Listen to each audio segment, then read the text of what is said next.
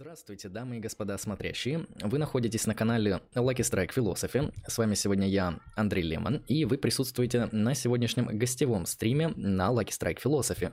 Конкретно сегодня с нами будет многоуважаемый философ Сергей Левшин. Мы будем обсуждать различные философские темы. А, конкретно сегодня мы постараемся сфокусироваться на а, таких фигурах, как Хайдегер, Аристотель, и также мы поговорим немного про Дэвида Юма. Поэтому, если вы захотите задавать ваши сегодняшние вопросы, то прошу вас задавать примерно их в этом ключе. Более того, вопросы с донатом будут зачитаны сразу, вопросы из чата.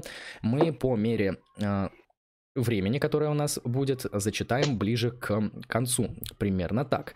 А, да, еще один небольшой дисклеймер. Меня немножко сегодня заболело горло, поэтому не пугайтесь, уважаемые подписчики, я живой, здоровый, просто мои голосовые особенности сегодня не в том а, качестве, что обычно. Поэтому а, я этим недоволен, но будь что будет, соответственно. Примерно так. А, ну, я тогда дам слово Сергею. Сергей, можете представиться для нашей аудитории, может, для тех, кто знает, кто не знает, чтобы люди имели представление? Ну да, поскольку я на, на твоем канале впервые, в принципе, это э, нужная процедура. Э, звать меня Сергей Левшин. Э, я работаю старшим преподавателем в Департаменте философии и религиоведения Дальневосточного федерального университета ДУФУ, город Владивосток. А, по образованию э, бакалавриат я заканчивал в Хабаровске, я преподаватель истории. А, магистратура уже по философии э, в Владивостоке была мной окончена, и аспирантура тоже. А, тоже по философии. Сфера интересов, э, ну, преимущественно континентальная философия, в частности, феноменология – Гуссель Хайдегер, Гуссель Хайдегер, э, там, не знаю, Мерло Панти немножко, там, а, какие-то моменты из Сартра, э, поздняя феноменология э, ну, Дэна Захайли, вот, которого мы обсуждали на стриме у Васи. А, потом сюда можно добавить аксиологию, но скорее больше в таком, наверное, историко-философском ключе, то есть классическая аксиология, это баденское неокантианство, Шеллер и Николай Гартман. Сюда можно добавить э, Аристотеля как такую центральную фигуру, скрепляющую для меня все воедино. А, и э, волю, э, волю высших сил немного занимаюсь также и аналитической философией, философией сознания. А, то есть я это преподаю и изучаю, одновременно изучаю, преподаю, углубляюсь во все это дело. То есть для меня это новое, я буквально год от силы занимаюсь подобными проблемами. А, ну, еще, если в качестве хобби можно там указать, а, марксизмы всякие вот эти, а, левацкие студии, в основном старые. Ну, то есть именно непосредственно Маркса и там, ближайших товарищей. Это очень интересно. Я, кстати, ну, это, про философию это, это, это скорее, скорее хобби мое, нежели вот. Ну, философия сознания, э, я веду курс. Курс я построил по работе Вадима Васильева. Угу по-моему, так и называется «Трудная проблема сознания», у него книжка, где он разбирает четыре основные фигуры Райла Сёрля, э, Деннета и Чалмерса. Э, и плюс в этот курс я еще немножко замиксовал феноменологию, как, ну, такое отдельное тоже учение, по сути, о сознании, но которое э, не вписывается в эти рамки. Просто мне показалось, что эту традицию тоже стоит представить в рамках этого курса. Я, кстати, согласен, особенно насчет последнего, то, что феноменологический подход к объяснению сознания, он как-то очень часто, особенно вот в современных эм, исследованиях, в актуальной там аналитической философии в контексте сознания, э, но он как-то выносится за скобки, нивелируется. То есть есть, конечно же, философы сознания, которые признают вот эту вот, а, ну, назовем условно, точку зрения от первого лица, да, они ее еще называют квалия. Но дело в том, что после того, как они ее признают, объяснение на этом заканчивается. А на мой взгляд, вот как раз-таки традиция феноменологии, она наилучшим образом а, не просто признает ту самую а, точку от первого лица, через которую мы, в принципе, имеем какой-либо опыт, но она и предоставляет и инструментарий, и какие-то методы, как мы можем с этим работать. То есть за этим стоит целая огромная школа, и, на мой взгляд, вот такой феноменологический подход а, к объяснению природы а, сознания, он, на мой взгляд, абсолютно незаслуженно и необоснованно как-то а, вытеснен на какую-то вот такую периферию академической мысли, потому что ну а почему так? Почему, почему нет? Почему мы не можем рассматривать сознание не как там функциональное состояние, не как там работу мозга, а вот от первого лица, да, как мы видим, как мы слышим и воспринимаем вообще феномены нашего опыта. Да, причем, опять же, в работах э, по философии сознания э, современных там а, Гуссель игнорируется, ну не знаю, либо намеренно, а, либо просто эта традиция в принципе не изучается, не изучалась э, философами сознания, когда они учились, так скажем, да, то есть, допустим, э, тот же Чалмерс, э, который Кваля признает и много об этом пишет, много пишет об опыте от первого лица и так далее, прекрасно пишет, замечательно, очень феноменологично, к слову, но у него в работах ни одной ссылки на Гусарля нет. Угу. Я, то есть я делаю вывод, что, скорее всего, он, он просто как бы представитель другой традиции, у него другое образование и, соответственно, иной способ э, там, постановки вопросов, иной способ аргументации, поэтому он к этим персонажам вообще не обращается попросту. Вот. Ну, плюс он изначально математик, насколько я помню. Вот. Хотя тоже гусаревский текст по философии арифметики первый, это, ну, он, его затмили, конечно, произведения Рассела, Э, и Уайтхеда, Принкипия математика, но тоже вполне себе интересная, значимая работа в этой сфере. А, но вот как-то о нем забывать. Деннет, ну, Деннет напрямую критикует Гуссерля, то есть именно как вот он к нему обращается как к своего рода оппоненту. То есть а, он отрицает опыт от первого лица, отрицает трансцендентализм, ну и тому подобные все вещи. А многие другие, вот Чалмерс в частности, просто не ссылаются, вот нету ссылок на работу. Я думаю, да, то есть здесь наилучшим объяснением будет вот именно разница в традициях между такой аналитической континентальной, которая в какой-то момент сложилась, где по очень, на самом деле, необычным причинам Гуссерль именно был от, отнесен к такой вот континентальной традиции. Я, конечно, не эксперт в Гуссерле, я не занимался долго Гуссерлем, но мне кажется, он не пишет прям настолько уж неясно, не настолько уж мутно, что его каким-то образом судя по всему, чисто исторически засунули в континенталов, вот э, просто, наверное, потому что он как-то имел отношение к Хайдегеру, который был его учеником, которого уже можно, в принципе, назвать континенталом. Ну да, это такой уже ну, отдельный спор о том, кто там аналитик, кто там континентал и почему так случилось. Да, хотя вот если взять, э, допустим, э, Гуссерля и Фреге того же, да, угу.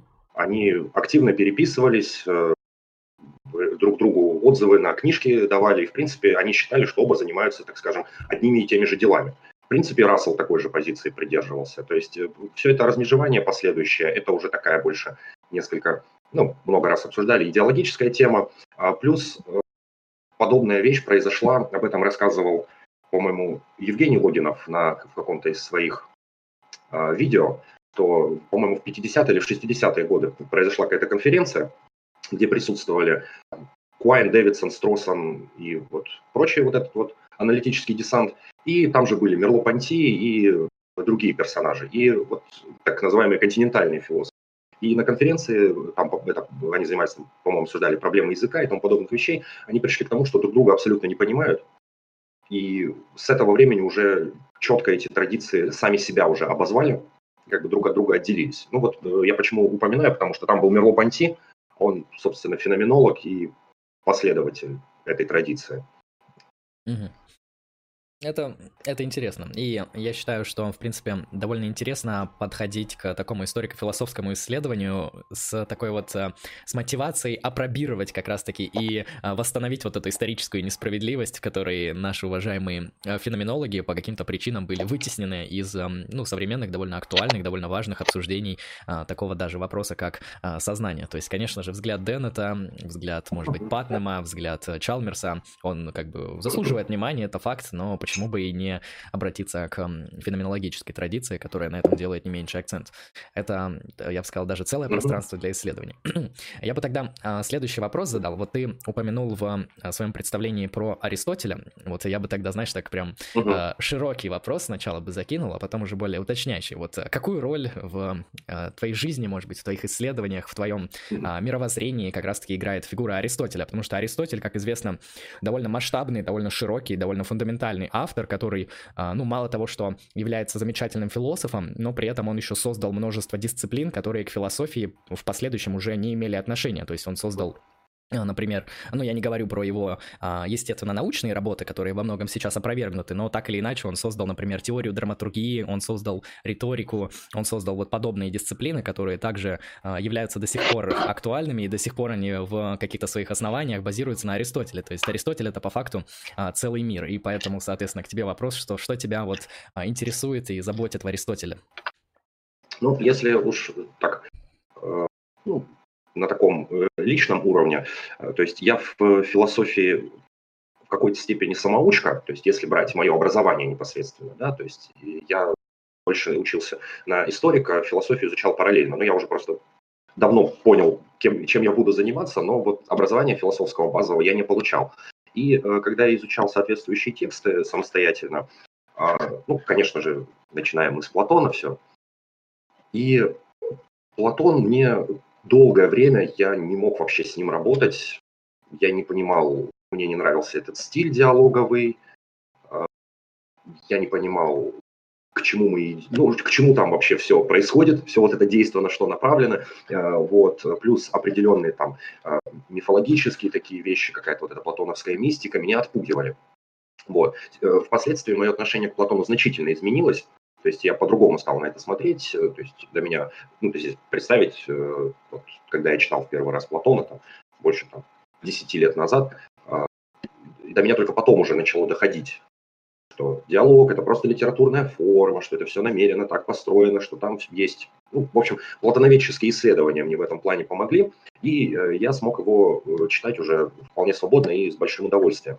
Но после того, как я вот, почитал Платона, я открыл метафизику, и, о чудо, мне было все понятно. То есть аристотелевский стиль письма, да, а, тут стоит отметить, что этот э, стиль, он, ну, из тех, тех текстов, вот, которые остались нам от античности, да, это, по сути, это первые образцы научного письма. Мы до сих пор пишем так же, как написаны все тексты Аристотеля. Даже, знаешь, отдельно прокомментировал, абсолютно согласен с данным тезисом, а, потому что вот, вот Открываешь каких-то современных авторов из той же самой аналитической традиции, да, какого-нибудь там Рассела, какого-нибудь Гильберта Райла, а, какого-нибудь Деннета, и ты читаешь, тебе понятно, тебе интересно, ты видишь э, какую-то философскую проблему, аргументы, решения, и потом ты открываешь метафизику Аристотеля. И на самом деле особой разницы нету. Ты видишь тот же самый стиль, да, человек в самом начале дает дефиниции. А, да, конечно, его дача дефиниции, она немного а, иногда ставит в заблуждение, потому что они, грубо говоря, ну, отсылают к греческой культуре, культуре, они связаны с контекстом, с языком, с переводом, но в принципе на самом деле а, вот его научный стиль письма, он как бы для того времени абсолютно такой же, как и сейчас, то есть дача дефиниций, аргументы, а, попытка быть последовательным в своем мышлении, попытка выводить одно из другого, ссылаться на а, собственные обзор, какие-то вещи. Обзор предшественников, обзор предшественников. Абсолютно верно, да. Историческая справка, то есть что там было до, до него в истории философии, что он сам предлагает. То есть в этом плане вообще поражаешься, что а, 2500 лет назад, или сколько там назад а, лет да. жил Аристотель, вообще подобный стиль письма уже был, и он был актуальным. А, к сожалению, конечно, до нас не все дошло, и я как понимаю, то, что до нас дошло, это а, такие вот скорее университетские записи, это конспекты, это во многом черновики, то есть э, можно сказать даже, знаешь, с натяжкой, что э, там, где Аристотель пишет черновики, э, там, где Аристотель не прикладывает каких-то таких очень серьезных усилий, мы в этом видим эталон научного текста, не говоря уже о тех текстах, которые до нас потенциально не дошли. Ну, кстати, Аристотель, он же и писал те самые диалоги, но, к сожалению, вот ни одного не дошло, я бы, наверное, с удовольствием почитал, потому что отзывы Цицерона того же о диалогах Аристотеля, они, они интересны. А в этом плане абсолютно согласен, то, что Аристотель, он пишет вот чисто в современном, в таком в актуальном стиле. Угу. Ну, по поводу вот так называемых экзотерических произведений, то есть предназначенных для широкой публики, ну, то есть обработанные Аристотелем вот для широкого круга лиц, а, есть, что до нас в русском переводе есть так называемый протрептик. Это э, можно как-то перевести как увещевание, то есть какое-то введение вот философию. Протрептик, он восстановлен по фрагментам и по тому же Цицерону, который на него активно ссылался. То есть Цицерон, кстати, ну, считал себя последователем Аристотеля прямым, он постоянно только, на, ну, в основном на него очень много ссылается. Затем я давеча наткнулся, делал ссылку у себя на странице в ВК, есть э, YouTube-канал, а, по-моему, называется «Антибарбариан». Сейчас гляну. Значит, э, там э, там есть в общем, там занимаются изучением греческого языка и, соответственно, э, чтением э, текстов греческих в оригинале.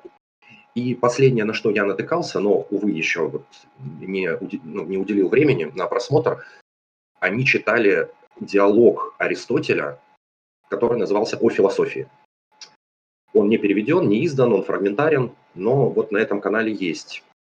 Я сейчас посмотрю, действительно ли это тот, тот, тот самый канал на YouTube. Так что если кого-то интересует греческий, если кого-то интересует чтение текстов подобных и, в частности, вот такой вот диалог Аристотеля, то рекомендую обратиться. А это получается именно его диалог каким-то образом реконструированный, и на русском языке такого нету?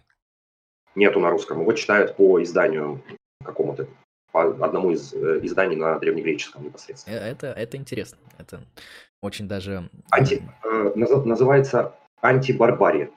Антибарбарий канал. Да-да-да. да. А, хорошо. А, ну я, вот. я думаю, и... найдут люди. Угу. Дальше, читая Аристотеля, то есть, ну, понятно, можно восхищаться, опять же, масштабом, масштабом этой фигуры, то есть написал абсолютно обо всем, там, аргументации и тому подобное. В общем, Аристотель мне был сразу понятен.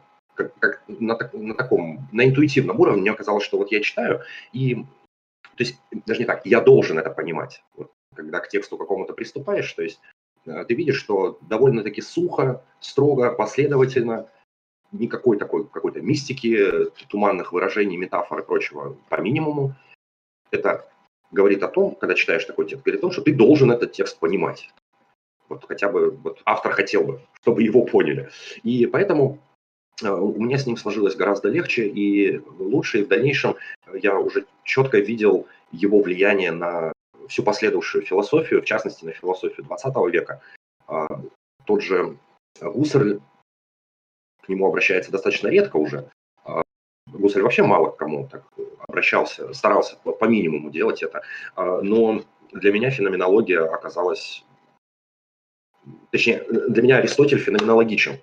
Вот э, удивительная вещь. А, в свое время я, когда изучал Аристотеля, мне показалось, вот про категории его, вот о категориях, некоторые вещи мне показались у Аристотеля вот феноменологичными насквозь. И через год примерно выходят вот эти лекции Александра Гелича Дугина, где, где он Аристотеля обзывает феноменологом напрямую.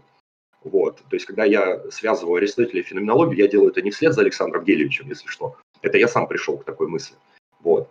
Мне почему-то показалось, что аристотелевские, вот, вот допустим, вот дескрипция чего-то через категории, то есть, да, там, что, Сократ, он бледен, у него дурной характер, он там сидит, и вот, вот когда мы описываем вот в десяти категориях какой-то объект, я увидел в этом нечто феноменологическое, и мне показалось, вот, э, что такая связь. Затем э, у Хайдегера, Хайдегер, Хайдегер может открыться по-аристотелевски. По сути, бытие и время – это Никомахова этика на немецком. И э, на немецком и немножко дополненная. Действительно, это переделанный Аристотель во многом. А, ну вот, и в общем, то есть для меня это такая фундаментальная фигура, к которой можно обратиться всегда, и всегда там можно что-то найти. Вот, наверное, вот э, Аристотель такой вот фигура выступает. И, в принципе, э, и, и люди, люди делятся на два типа. Есть вот платоники, mm-hmm. по сути, вот, и по мышлению, и по стилистике. Вот, ну, я не знаю, как по, по модусу мышления, вот если можно так выразиться, вот люди платоники, и люди вот больше, мыслящие больше в аристотелевском духе. Я не могу сказать, что я всегда строг и последователен и читаю исключительно такие тексты, нет, но э, в этом плане я ближе к Аристотелю. Или, например, э, ну, это, может, тоже не очень сравнение, но есть люди, которые, у которых, которые изучая немецкую классику, например, у них хорошо работается, им с одним хорошо работается с Кантом, а другим хорошо работается с Гегелем. Это принципиально две да, разные фигуры. Очень разные фигуры, да.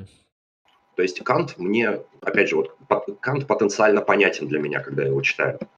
А Гегель для меня это крайне загадочная фигура. То есть ты просто завораживаешься этим стилем, но и теряешься в нем. С Платоном, кстати, порой такие же бывают э, ситуации. Я, кстати, согласен, то есть стиль Платона — это то, что для меня уже, наверное, последние два года э, является таким дискуссионным вопросом, таким более личного характера, потому что Первое впечатление у меня было абсолютно такое же, как э, и у тебя. То есть открываешь почитать философию, а там какая-то художественная литература про какие-то там непонятные приключения в тюрьме, какого-то Сократа посадили, что, душа. Аргументы мне, пожалуйста, какие-нибудь концептуальные схемы, ну, что-нибудь такое весомое предоставьте, то я сюда пришел не стихи читать, а философией заниматься. То есть вначале, конечно же, чувствуешь такое отражение. Но потом, когда начинаешь слушать и профессиональных исследователей Платона, да и сам как-то репрочитываешь это все, ты понимаешь, что этот стиль, он там абсолютно не просто так. То есть Платон это, это не такой человек, который не умел по-другому и поэтому писал, как получалось. Это э, человек, скорее, который... Э, ну, у него есть определенная, на мой взгляд, метафилософская позиция, которая мне у него довольно интересна. То есть он стоит на позиции, судя по всему, конечно, мы не знаем, да, вот эта вот великая историко-философская э, проблема, то есть есть знаем ли мы то, э, что измышлял Платон в своих сочинениях, именно от лица Платона. Ну, у меня преспозиция, что все, что там пишет Платон, это платоновские идеи, потому что мы просто не можем отделить там, где Сократ, где что-то еще, поэтому запишем все под Платона, потому что он автор, а там дальше уже разгребают сами пусть. Соответственно, его позиция о том, что некоторые философские убеждения, некоторые философские знания, они э, нами должны быть рождены, да, открыты как бы в диалоге. То есть мы припоминаем, то есть у нас, у нас как бы есть уже имплицитное знание тех или иных вещей, истин, фактов, да, более такого априорного характера, а диалог вот этот диалектический, который э, прекрасно изображается у Платона, это лишь некоторая методология, позволяющая нам открыть собственные некоторые убеждения, которые от нас были скрыты. Конечно, у Платона за этим стоит огромная мифологическая система, а то, ну, которая, ну, очень недоверчива. Я думаю, она э, не вызывает доверия не у современников э, наших, не у современников Платона, потому что, ну, я не уверен, что в Древней Греции люди э, воспринимали теорию души так, как описывает ее Платон, да, то, что вечная душа, которая там перевоплощается, ну, греки, они так культурно во многом не мыслили. Но так или иначе... Да, вот вообще, вообще вот это вот бессмертие души платоновская вот идея, да, это, угу. это вообще нонсенс для греков. Что, представляете, э, и так жизнь, для, ну, по-гречески, жизнь не так трагедия, и так жить трудно. А тут ты умер, тебе еще вечно, вечно продолжать. Нет, ну вот успокоиться, все. Вот, тебе обещают, умрешь, все, э, судьба свершилась, все на покой. Нет, ты еще вечно жить. Это же ужасно для грека было. Да, причем да, там посмертное существование очень необычное Платон описывает. Но когда ты начинаешь понимать то, что все вот эти мифы, которые Платон нагромождает в своих сочинениях, они нужны скорее вот для его философских целей, для того, чтобы просто донести ту философскую мысль, которая у него есть, да, он, он как бы подкрепляет ее мифологией, он подкрепляет ее некоторыми э, очень экстравагантными мысленными экспериментами, как я это говорю, потому что миф о пещере это как бы миф, но на самом деле вроде это мысленный эксперимент, который очень мифологически окрашен. И в этом плане здесь нужно просто как раз-таки вот уловить то, что хотел сказать Платон, уловить э, его метод, его подход, его основные идеи и концепции за его очень глубоким литературным текстом. И сам подход Платона, который и заключается в том, что он не пишет трактаты, он не объясняет, как там устроено все на самом деле, а он побуждает побуждает нас поставить перед собой самостоятельно эти вопросы и самостоятельно на них ответить, потому что во многих диалогах нет ответа на тот или иной вопрос за исключением угу. более поздних. Это очень интересно. То есть это выглядит так, как будто ну, человек действительно э, как-то вот э, очень высоко преисполнился в своих целях, в своих философских изысканиях, в своем жизненном опыте, что решил именно э, таким образом подойти к объяснению философии. Поэтому оно всегда заслуживает внимания, но, конечно же, чтобы это все э, понять, нужно и много сил, и много времени, потому что, ну, действительно, ну, по факту, легче открыть Аристотеля, прочитать дефиниции, аргументы, чем открывать угу. диалог Платона, смотреть, кто там с кем разговаривает, потом пытаться что-то выстроить. То есть э, Платон это такого для долгого чтения, как я это называю. Аристотель да. же все же, ну, как-то по поясней, по понятней, подоступней. Да, ну, в платоноведении много всякого интересного, много всяких проблем. Там школа связана, есть там, э, с неписанным учением Платона, вот эта гипотеза, да, якобы, да. что что-то не, не вышло из э, стен, э, что было только в стенах академии, только устно. Кто-то считает, что это просто как бы лишнее, ну, лишнее дело этим заморачиваться, да, тем неписанным учением, что написал, то и написал, давайте с этим работать э, по-разному. Плюс эм, сам Платон же в письмах, опять же, письма подвергаются сомнению, что это были его авторства диалогов, ну, известная проблема. Он же в письмах так и писал, что все, что все, что надо было, я написал. То, что я думаю на самом деле, я вам никогда не скажу, потому что вы этого не поймете, думайте сами. Вот приблизительно так, такой вот пафос в его письмах. И его вот даже, его опыт работы да, с, с тираном э, Дионисием да, как бы показал, что он не может ему ничего объяснить нормально, и тот ничего не понимает. Вот, а тому нужен был придворный философ, который просто ему вот так разжует все последовательно. Для Платона такого было невозможно. Ему нужно было, чтобы ученик сам себе раскрыл это, то есть таким сократовским путем. Да и потом, уже после смерти Платона, э, в Академии уже произошли определенные изменения.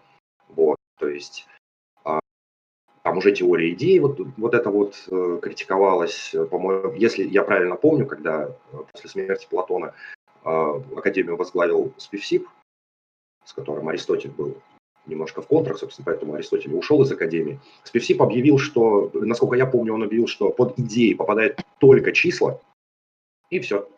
Все, все остальные вот эти разговоры об истине, добре, красоте и так далее, это, это лишнее. То есть уже буквально при жизни Платона зрели вот эти вот, э, зрели уже разные прочтения его, еще живого. И после смерти сразу вскрылось, что далеко не все его понимали однозначно. Ну, он сам к этому и стремился.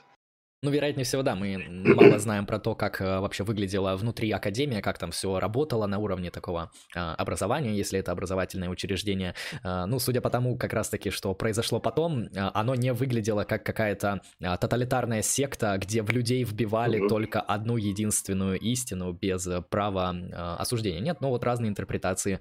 Последователь и будущий, получается, управленец этой академии, он, ну, можно сказать, на такую более пифагорейскую уже позицию встал, где да. просто идея отождествил с числами, а все остальное вынес за скобки.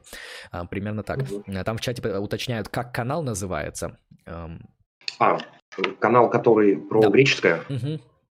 А, я сейчас напишу. Да, напиши, пожалуйста. А, в этом плане еще можно здесь вот эм, часто прослеживать такие вещи, связанные с тем, а, как Платон, например, к своим более поздним сочинениям, ну, например, к законам, все меньше и меньше стоит на более таких, э, ну, можно сказать, на либеральных, да, позициях с очень таким анахроническим уклоном. А, он в некоторых моментах вот э, считает, что в принципе оправдано или нормально обманывать своих граждан во имя чего-то благого. Он считает, что в принципе правитель там не должен ничего раскрывать, главное, чтобы он сам а, действовал в соответствии с благом. То есть такой а, макиавелианский заход в античной да. философии то, тоже прослеживается. Мне очень, к сожалению, не нравятся интерпретации, а, вот причины вот этого изменения, которые просто а, пытаются интерпретировать его через а, его биографию, через его психологию ну, да. из разряда. Да. Ну вот у него с Дионисием не получилось, и поэтому он встал на позиции, что а, лгать своим гражданам, там, обманывать людей а, ради блага это нормально. Ну, может быть, это и так, но, знаете, очень скучно звучит, очень как-то по-фрейдистски, что-то из разряда, ну, вас в детстве там родитель ударил, вот вы плохим человеком стали. Ну, есть, э, так, есть такие, конечно, но это, это стандартное объяснение. Э, есть еще э, варианты даже применительно к диалогу государства. Это недавно смотрел трансляцию вот, Института философии РАН, там была какая-то конференция, и там Протопопова выступала. Это э, главредактор э, платоновских исследований э, в России, вот, журнала. Ну и, собственно, такой один из ведущих платоноведов. И она говорила, что существует даже такая версия. Вот ясно, что некоторые тексты Платон писал долго. Ну, очевидно. То есть, и, и вполне возможно, что диалог государства он писал едва ли не всю жизнь. А, это тоже, кстати, ну, теоретически это возможно, просто потому что вот проблематика государства, полиса и тому подобное для греков была очень важной. А, по сути, все, даже все досократики в какой-то степени являются политическими фигурами. Просто мало что сохранилось, об этом, об этом можно позже поговорить. И так вот, она э, приводит такую гипотезу, что, дескать, Платон писал, писал, писал государство, потом съездил к Дионисию, как обычно, и, э, и э, вернулся и приписал вот эти вечные сократовские оговорки относительно того, что вот мы не делаем идеальное государство, оно как бы невозможно, но мы как бы его попробуем описать. Там же весь диалог э, Сократ повторяет это постоянно. И есть какая-то гипотеза, что, дескать, исследовательская, что Платон подписал это уже позже, уже после того, как съездил к Дионисию. Но я думаю, что тут можно по-разному пойти. Можно пойти там синхронически и диахронически, то есть как то есть диалоги выстраиваются, да, в течение жизни, да, там, по его биографии, либо мы берем, что просто каждый диалог посвящен, ну, грубо говоря, какой-то конкретной проблеме или спектру проблем, которые, которые Платон обдумывал. И вполне возможно, что-то из этого он писал одновременно, долго, параллельно, ну, и так далее. Вот. И проблемы датировки все равно здесь сохраняются. И действительно не факт, что все можно объяснить только биографически. Почему нет? Да, то есть в государстве он описывал одну модель, а в законах просто другую. Да, ну это как раз-таки вот и э, базис для тех людей, которые до сих пор исследуют Платона, потому что, э, ну, можно задать такой, знаешь, довольно банальный вопрос, особенно философам. Э, вот вы, уважаемые философы, вы уже существуете сколько там, две тысячи с половиной лет в западной культуре. Почему вы до сих пор обращаетесь к Платону? Почему у вас до сих пор есть эксперты, профессионалы по Платону, которые всю жизнь могут заниматься Платоном? То есть неужели вы, вы не можете решить проблемы, которые были поставлены еще тогда? Неужели вы не можете закрыть Платона и сказать, ну все, мы разобрались, идем дальше. А, нет, потому что эта философия, она немного по другим принципам работает, и то, что написал Платон, оно, судя по всему, будет актуально вообще всегда. А, то есть слишком такой уж широкий мыслитель и слишком важный для западной а, цивилизации. Вот тут интересный вопрос как раз э, задают по Аристотелю, раз мы про него говорили, я его тогда и зачитаю сразу. С точки зрения Аристотеля, душа есть или нет? Почему Аристотель тоже в нее верил, если он весь из себя критик Платона и веры в богов? Можно ли отождествлять душу и сознание? Давайте по порядку. А, почему, вот если у Аристотеля душа, ну понятно, что есть, но почему Аристотель как бы принимает концепцию души, если он такой весь из себя а, антиплатон? Ну, э, тут стоит оговориться, что Аристотель, Аристотеля я бы никогда не называл антиплатоником. Он именно что платоник. Он продолжает э, Платона, как-то углубляет, уходит немножко в сторону, конечно, с критикой и так далее, э, но считать его, то есть абсолютной противоположностью своего учителя, как это часто делают в учебниках, то есть в дидактических целях, таких учебниковых, это можно делать. Но когда мы уже к этому серьезно глубоко приступаем, нельзя говорить, что Аристотель полностью там анти, анти, антиплатонист. Нет. А, далее, по поводу души. Э, дело в том, что э, здесь душа понималась по-разному и у одного, и у другого. То есть а, для э, Платона характерно, то есть душа как эйдос, то есть это некая, ну не знаю, это некая субстанция, некий, некая субстанция, некий субстанциализм души, то есть душа это что-то вот, если не материальное, но все равно, что что-то есть, да, что существует вечно и так далее. У Аристотеля же душа это, как бы так трактовать, а, Аристотель считает, что душа существует э, там, где есть самодвижение. То есть он исходит из принципа движения. То есть если нечто движется само, да, значит у него есть душа. И отсюда вот его термин интеллехии. Э, понятие интеллехии, то есть при осуществлении некой цели. Вот, то есть мы камень пнули, он полетел, у него души нет, потому что ему нужно нечто э, для того, чтобы прийти в движение. А у живых, у всего живого, все живое, оно из себя само как бы произрастает ну, там, растет, э, двигается и так далее. И, и Аристотель связывает душу именно с этим, именно с движением. Поэтому а, а это, это интересный вопрос, знаешь, вот про движение, угу. то есть если для Аристотеля э, объекты, которые обладают, э, ну вот способностью к самостоятельному движению, они обладают э, в то же время и душой, это буквально тождественные вещи, э, угу. то как бы он э, прокомментировал такие вещи, как кораллы, э, тектонические плиты, которые тоже вроде двигаются, но своеобразно? Угу. Ну, кстати, кстати, да, это очень интересный такой момент, э, действительно, и там э, кораллы, кристаллы, вот, вот эти все вещи, когда э, сами, сами из себя произрастают. Это интересно.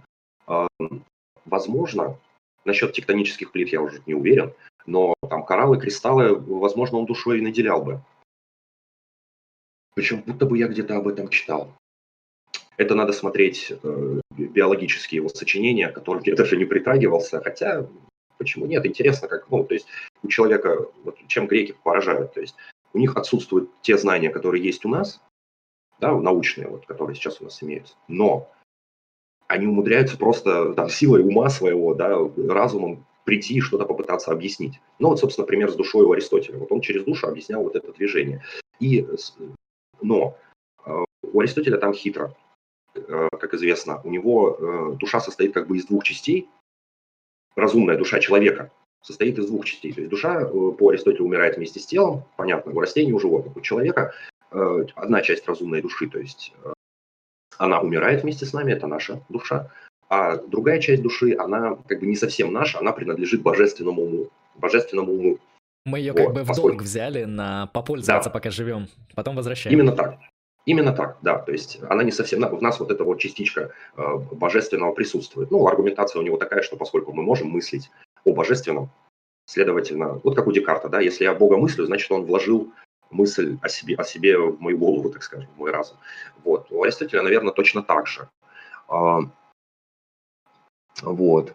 А, вот. Про, про богов, э, вот я тут снова возвращаюсь к вопросу.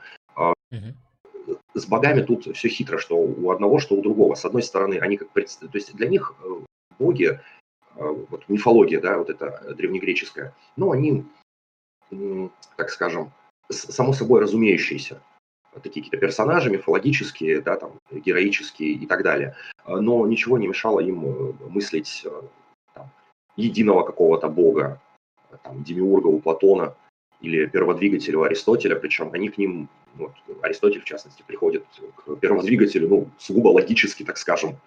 То есть, если все пребывает в движении, значит, это движение откуда-то должно было начаться. И то, откуда это движение начинается, само при этом должно быть неподвижным. И он приходит к идее Бога как перводвигателя. Вот. То есть у них сочеталась вот эта культура, обычная да, культура, мифология, вот эта, которая была встроена в их сознание, с философствованием на эту тему вполне. Вот. Э, а можно ли отождествить душу и сознание, да? Но здесь а, это я бы... во многом зависит от того, как мы сознание будем понимать. А, да, я бы, ну, я бы как? Э, я иногда бывает на занятиях э, говорю, что, ну, так скажем, вот так чисто исторически сознанием сегодня, поскольку у нас же нет четкого определения сознания и так далее, мы с сознанием просто сегодня называем то, что раньше называли душой. Вот так. Ну, во многом дес- действительно это так. А, есть, на, чисто, взгляд... Это чисто название, вот не более. То есть, э, допустим, опять же, если мы э, вспомним там, того же Платона, Аристотеля, то есть где, допустим, по Платону, где идеи находятся? В душе. Или там мы видим что-то, у нас образ где находится? В душе. Вот, то есть чисто квали. Ну или вообще работы Платина брать, которые на самом деле... Я вот не знаю, насколько а, Платин перекликается с традицией феноменологии, и есть ли какие-то подобные исследования, но во многих, а, на мой взгляд, и не адах Платин, он прям выглядит как такой вот античный феноменолог, который просто вот анализирует некоторую свою внутренние свои какие-то соображения по поводу устройства мира, которые на самом деле а, во многом тождественны устройству его, ну, сознания, его вот феноменального опыта. Об этом, ну, да, на но... мой взгляд, Пьер Адо неплохо написал про духовные упражнения. Да, ну, плотина, да, лучше действительно э, хотя бы начать через АДО изучать, потому что сам плотин это потрясающий, потрясающие тексты, и в, ну, и в хорошем смысле, да, и, и в какой-то степени в плохом, потому что это, это по сути, ну, где-то даже мистический опыт, то есть настолько глубокий, настолько, настолько далекий, куда его там уносят, вот, что можно попросту восхититься и ужаснуться. Да? Ну, Платин, он очень похож на самом деле на, ну, на богословов, на таких вот да. теологов того времени, которые, я вот не помню, в то время Платин это какой век у нас? Эм, ну, это точно наша эра, насколько я помню. Там в нашей эре уже появлялись различные толкователи христианского писания, христианской традиции. Да. И вот, мне кажется, Платин, он от них уходит э, не по методологии, а по своему объекту. То есть для Платина священные угу. тексты это Платон, и платоническая традиция, а для христиан священные тексты — это, соответственно, ну, библейский текст, Новый Ветхий Завет. А, примерно так. Насчет сознания и Аристотеля... Да, вот тут нам, кстати, сейчас, секунду, секундочку, вот тут нам в чате написали, что тектонические плиты действительно двигаются, исходя из физических законов, явлений, да, спасибо. Иногда уносят и такие простые вещи не, не, не можем не вспомнить. Вот. Ну да, спасибо, это, спасибо это еще, как знаешь, а, как дилемма с перекати-полем. То есть э, перекати-поле растительной душой обладает или животной. Ну, на самом деле, судя по всему, все же растительный. Потому что, конечно, ну перекати-поле, оно имеет больше мобильности, чем, например, дубы, но не настолько. Но все равно движущей души, а, такой, этой второго типа души, как он там называется, чувствующая, по-моему, вот такого типа ну, души. Да, животное типа. Да, у перекати-поля, конечно же, нету. И на самом деле я еще замечал такой момент, что Аристотеля вот в философии сознания часто записывают в предтечье функционализма, потому что во многом он душу описывает часто как, ну, условно говоря, функциональные состояния. То есть растительной душой обладают такие вещи, которые могут а, расти и, по-моему, размножаться, питаться, расти, размножаться. Uh-huh, да. Вот, э, то есть, ну, это по факту функциональные состояния. То есть, если мы найдем такую вещь, в которой есть вот эти вот функции, это будет растение. Если мы найдем вещь, которая будет обладать там а, страшно, страстной душой, на чувствующей душой, это будет уже животное. Ну и про разумную душу тут тоже понятно. В этом плане Аристотеля можно даже в предтече такого вот а, машинного функционализма записать, где, а, знаете, вот часто обвиняют функционалистов в том, что они считают, что сознание есть и у цветочка, и у высшего математика, например например. Ну, они так и считают, просто количественно у них очень разные цифры. То есть, грубо говоря, у цветочка там сознание одна единичка, э, а у, у человека, который занимается высшей математикой, там 500 единичек. Ну, так-то у них обоих есть сознание. Поэтому Аристотель в этом плане очень похож на некоторых таких машинных функционалистов. А, да, всем привет, кто я, подошел, задавайте, я на секундочку, вопросы. Угу. Я на секундочку небольшую, буквально на две минутки отлучусь. Да, да, без проблем, я тогда посмотрю пока, что там в чате. А, да, приветствую, уважаемые зрители, здравствуйте все, все, кто э, подошел, и Пишите в чат свои э, вопросы. А, нож и горло имеют сознание. Э, понимаешь, горло вряд ли будет иметь сознание, потому что это не какой-то самостоятельный объект, это часть какого-то организма. Э, в данном случае мое горло, оно является частью моего организма, и оно еще и больно. То есть оно сегодня функционирует не очень качественным образом, что я не могу произносить высокие звуки. Или это низкие? Нет, я наоборот могу низкие, но вот высокие что-то как-то что-то как-то не вариант. А, вот так вот. Не является ли этот принцип движения связанным с движущей каузой? ну, смотря про какой принцип мы говорим, если про тектонические плиты, то это, это очень сложно, потому что тектонические плиты это у нас физические такие очень сложные явления, которые я даже на самом деле не шарю, как тектонические плиты работают в там, современной физике, или кто там изучает тектонические плиты, геологи, а, чтобы интерпретировать их в контексте Аристотеля. Я только знаю, что они как-то там движутся и бывают врезаются. Так, ну все, фактически выяснили, что стрим заводится и 4 дня. Э, ну да, стрим можно завести в 4 дня, количество зрителей будет намного меньше. Эм, название канала скинули. Что тут еще вы в чате пишете? Угу. Ссылки вроде я пофиксил, которые там писали ранее. Можно ли Юма полностью отнести к эмпирикам? Почему некоторые историки философии отвергают эту концепцию? Ладомир, это интересный вопрос. Сейчас Сергей подойдет, я думаю, мы с ним Юма тоже обсудим, хотя надо еще про Хайдегера сегодня поговорить. По Хайдегеру, по Юму задавайте вопросы, мы это сегодня обсудим, по крайней мере, эти три фигуры мы сегодня планировали обсудить. А, я не видел на самом деле историко-философских концепций, которые выписывают Юма из эмпиризма. То есть я видел дебаты историко-философские вокруг фигуры Юма, которые посвящены ответу на вопрос, был ли Юм скептиком или он был натуралистом. То есть э, позиции Юма, они носят такой скептический характер, или просто Юм это такой вот ну, последовательный натуралистический философ. Э, вот такие дебаты я видел. И, кстати, я лично стою на позиции, то, что Юм, он все же не скептик, а он просто очень натуралистически мыслит. А те выводы, которые мы получаем из его исследований, которые кажутся нам радикальными, ну, например, то, что личности нету, а есть пучок перцепции. Это его позиция в тождестве личности. Он по факту нигилист а, в вопросе тождества личности, потому что нет никакой личности, есть вот рандомный случайный пучок восприятий. А, мне кажется, подобные выводы, они, если и являются ложными, то только в силу того, что во времена Юма не была развита естественная наука, которая изучала именно вот этот вот вопрос, который связан с тем, насколько наш мозг может генерировать такую вот э, целостную, комплексную картинку, и наше сознание, грубо говоря, это не просто рандомный пучок восприятий, это все же такая вот довольно связанная и целокупная вещь. И э, я думаю, Юм, он довольно натуралистический философ.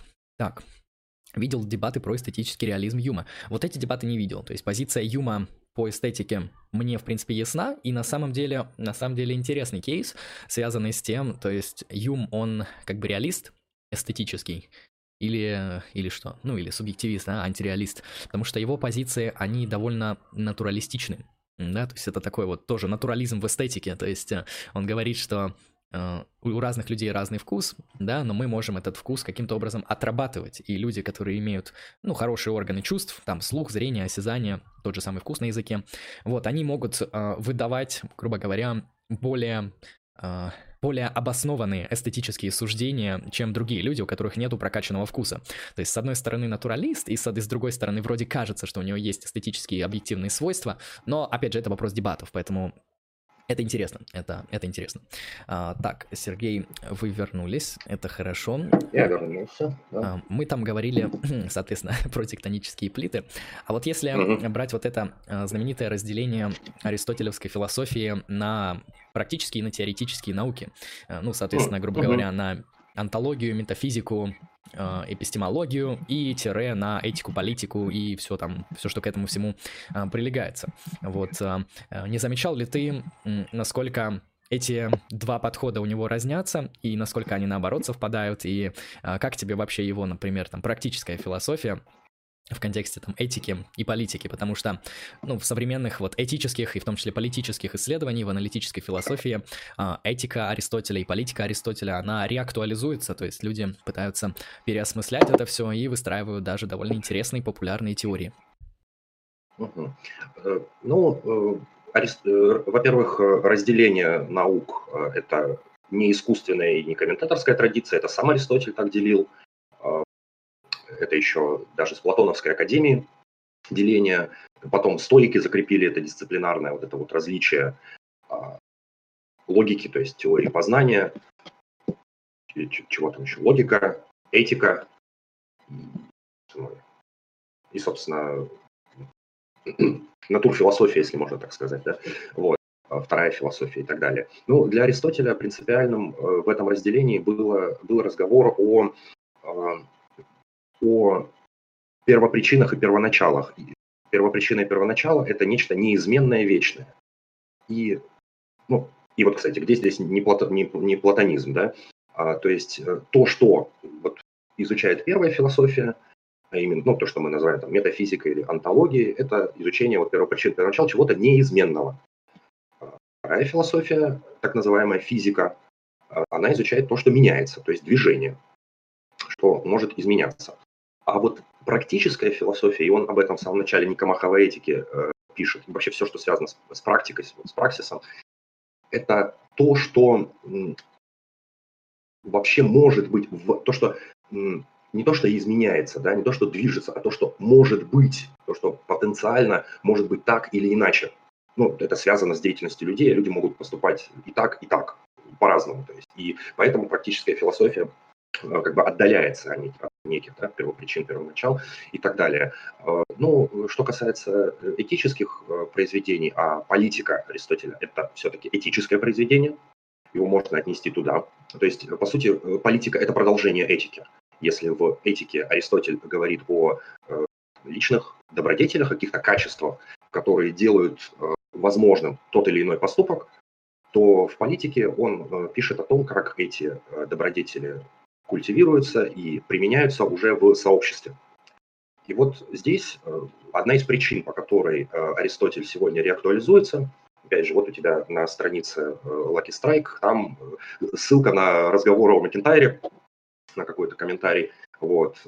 По сути, Макентайр был одним из тех, кто вот поднял снова Аристотеля как, ну, реактуализировал Аристотеля именно как великого этика. И сам Макентайр он, его часто относят к коммунитаристам вот, в политическом, в рамках политических каких-то вот координат. И что же означает да, коммунитаризм? Э, это означает, что мы говорим не об индивидууме, как, например, в, в либеральной традиции, да, а мы, сейчас секунду, а, мы говорим не о коллективе едином, как говорит там традиция социалистическая какая-то, да, а происходит попытка все это соединить э, в рамках сообществ. То есть, э, скажем так, субъектами политического становятся не, там, не отдельный индивид и не, допустим, нация какая, не отдельная страна или не все человечество. Субъектом политического становится сообщество, в котором вырабатываются определенные правила, нормы, идеалы, ценности, э, и представители сообщества культивируют в себе эти самые ценности как добродетели. И, э, судя по всему, в разных сообществах могут быть, так скажем, разные добродетели, которые в этом сообществе являются э, наиболее важными. И именно поэтому, мне кажется, Аристотель реактуализируется еще, реактуализируется он еще и почему? Потому что э, ведь, насколько я могу судить, в этике, вот деонтология, деонтология в этике, она находится в определенном кризисе. А, потому что мы всегда, э, деонтология подразумевает под собой строгие вот какие-то прескрипции, строгие предписания того, как э, мы поступаем, да, а, а Аристотель э, в рамках своей этики говорит, что делает возможным тот или иной поступок. Он какой-то трансценденталист, что ли, в этом смысле. То есть всякий поступок, основанием всякого поступка является не ситуация конкретно, не последствия, основанием поступка выступает добродетель или там, душа там, конкретного человека, который так или иначе поступает. Он может поступить не в соответствии со, с добродетелью. Да, он может поступить наперекор ей, он может поступить неправильно, но это, об этом мы узнаем потом. И единственное в этом плане, вот в этике, о чем мы можем говорить, вот с позиции Аристотеля, да, с позиции вот, противников диантологии, так скажем, э, мы можем только описать человека какого-то, да, добродетельного, идеального, которого бы мы хотели видеть э, вот, в своем сообществе, в частности. И только таким образом вот некоторые видят э, возможность говорить об этическом, нежели составлять строгие предписания. Как это, это, это очень интересно, и ты очень хорошо уловил данную интуицию, потому что, э, ну, если так огрублять, понятно, что все эти исследования, они намного глубже, чем мы когда-либо обсуждаем, но если огрублять, то можно сказать, что консеквенционализм в виде, например, утилитаризма различных мастей и деонтология, которая тоже разная, там, не кантовская, тоже есть там теория естественного права, э, непонятно, кстати, куда относится, но иногда относят к деонтологии. Вот э, все вот эти системы, они делают акцент на то, что мы можем назвать вот конкретный подступный поступок. Причем, наоборот, не конкретный, а абстрактный. То есть такой поступок, который принесет а, страдания для большого числа людей, он будет аморальным. Вот мы вырабатываем uh-huh. такую вот как бы а, абсолютно абстрактную, абсолютно отчужденную от конкретного человека максимум. А, самое смешное, что данные максимы, они могут исполняться, ну, если так как бы чуть-чуть подумать, не только людьми. То есть, если мы как бы создадим каких-то там искусственных агентов, которые тоже будут совершать поступки в соответствии с этими двумя принципами, мы сможем оценивать их поведение, их действия а, как морально правильные или морально неправильные.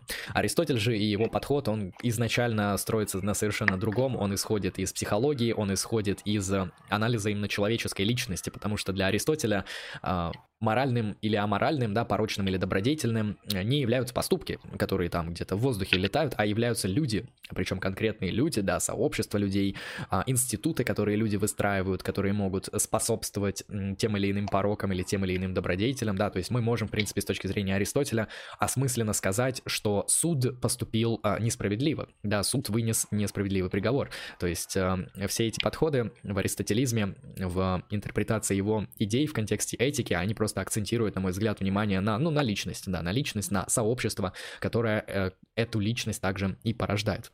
Ну, примерно так. Угу. Да, и отсюда, кстати, отсюда можно переходить, по сути, э, и к тому же Хайдегеру, угу. и затронуть здесь э, гильотину Юма. То есть этика, вот этика Аристотеля, она вот как, как ты сказал, вот она психологична, если можно так сказать, она онтологична. То есть мы э, описываем не, не поступки, да, действительно, а сущность человека, который поступки совершает, да. А, вот. И здесь говорить о том, что, о том, что возможно выработать какие-то универсальные правила, то есть мы не можем. Ну, именно для Аристотеля это невозможно.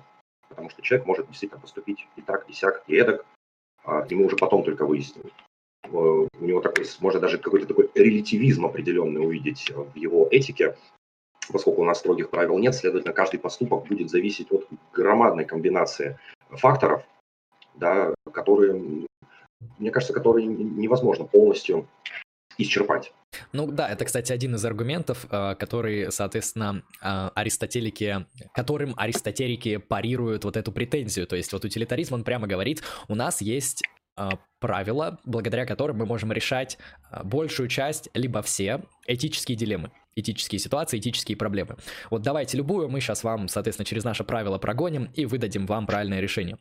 А, деонтологи примерно на таких же позициях стоят. Но Аристотели и аристотелики, они говорят, что, понимаете, а, ситуация, особенно реальная ситуация, да, не как там ситуация с вагонеткой, реальная ситуация, она имеет в себе просто невероятное множество э, элементов, которые просто невозможно учесть, а они играют роль при принятии э, морально значимых действий. Конечно, вы можете встать на позицию Канта и сказать, что никакие эмпирические обстоятельства не могут опровергнуть или подтвердить моральный долг. Да, моральный долг всегда один, но именно поэтому и кантианская этика, она часто попадает в такие контринтуитивные вещи, связанные, например, с тем же правилом там не лгать.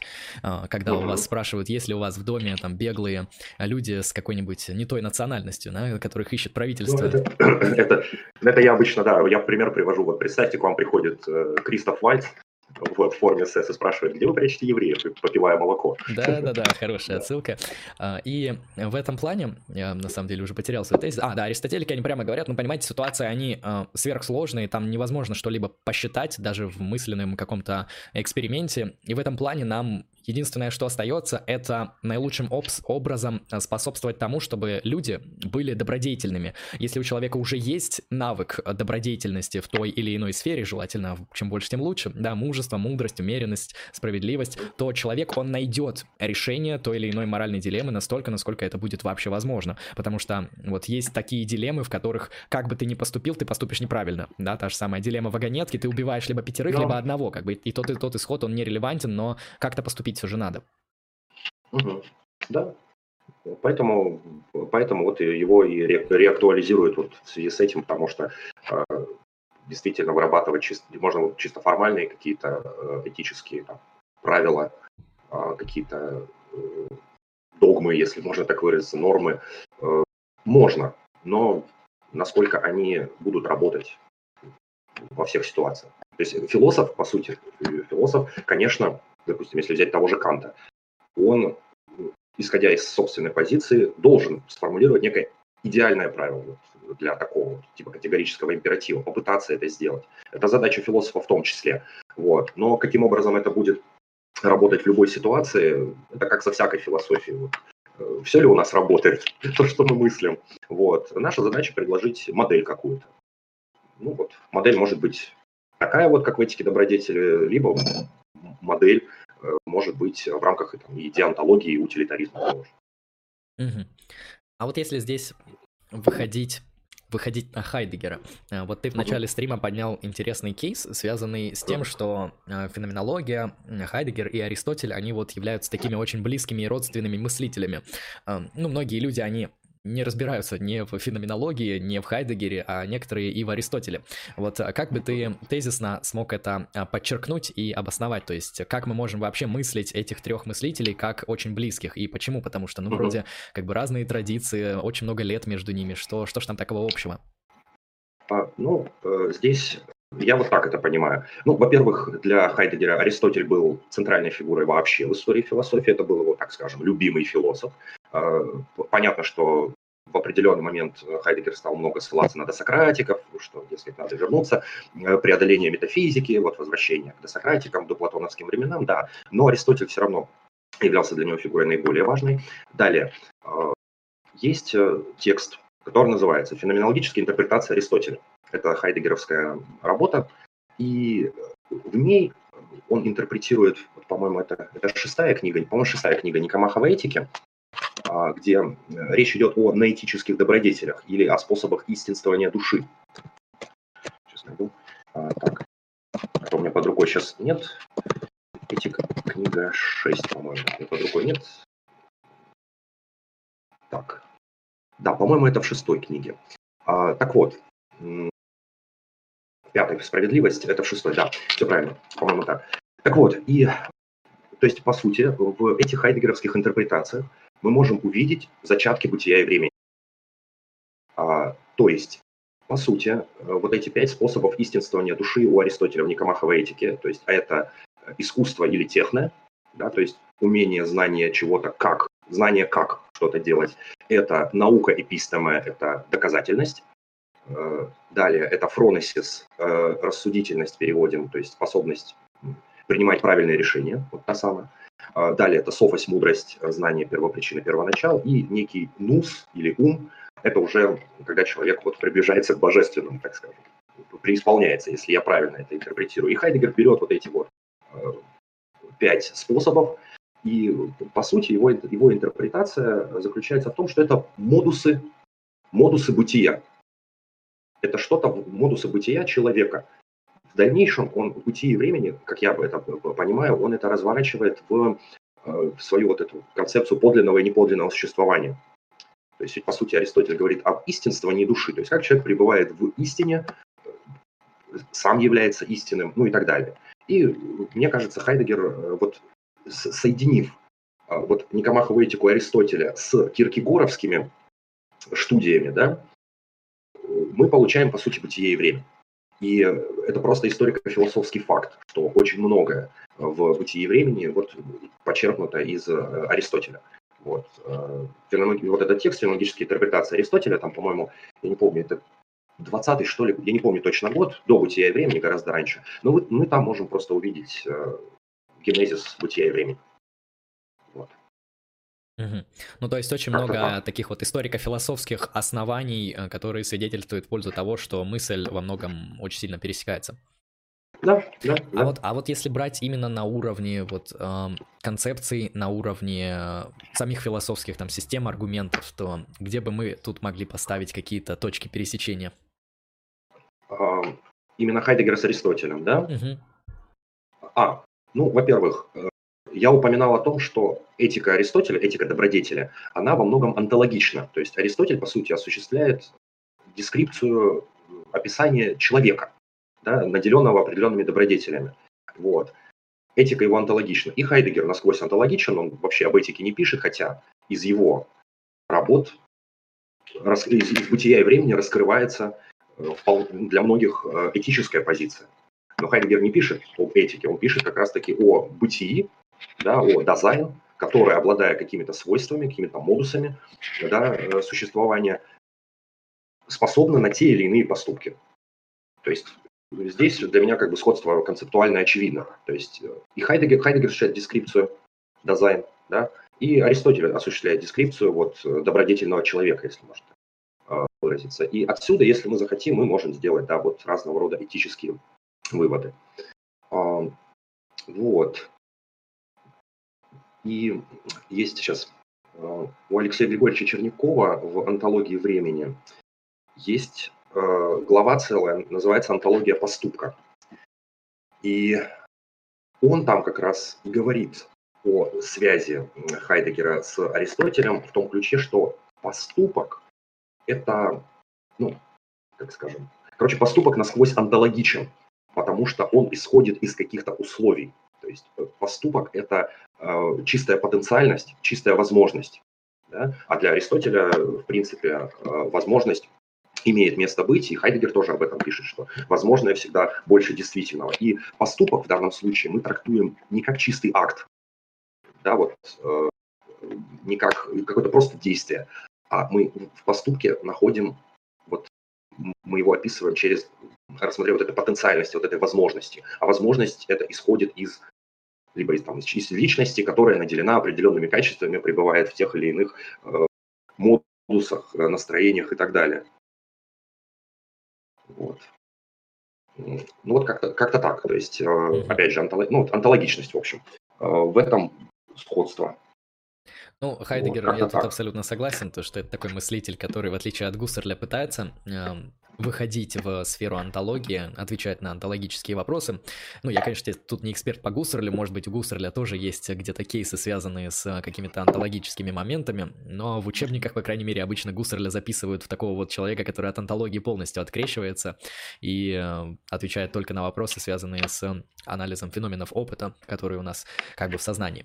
Примерно так. В этом плане, да, это интересная вот эта параллель между добродетельным человеком и дизайн. У нас недавно был подкаст по дизайну, мы к нему очень долго готовились, и э, мы примерно два часа пытались объяснить, что такое дизайн, и я на самом деле даже не уверен, насколько у нас это успешно получилось.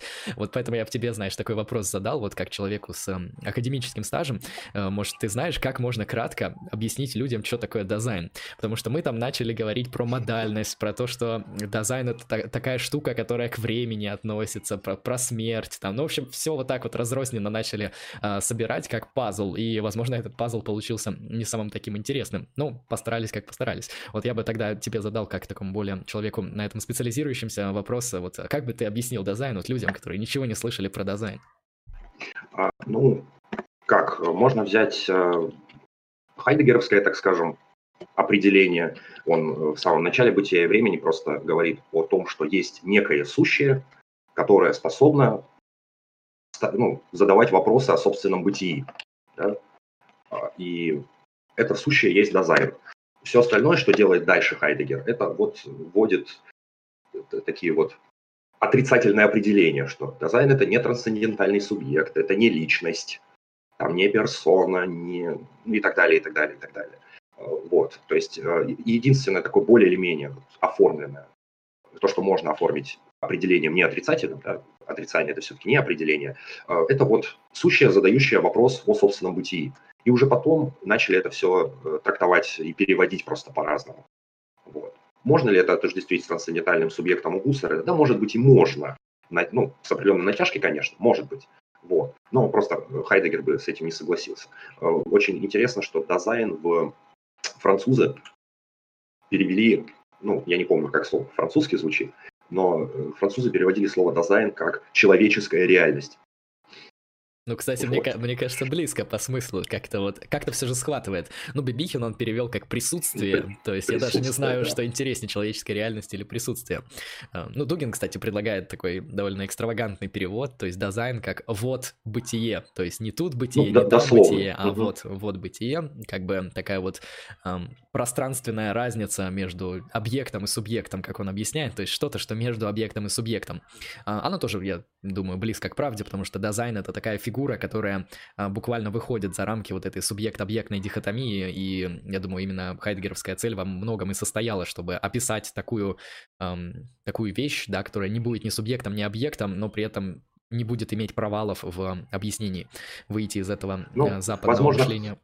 Возможно, Хайдегер просто, да, хотел вот немножко поломать традицию, как-то изменить э, терминологические привычки, э, и поэтому вот свой новояз вводит. Ну, перевод Бибихина «присутствие» он, короче, как сказать, Бибихин переводил Хайдегера по-хайдегеровски.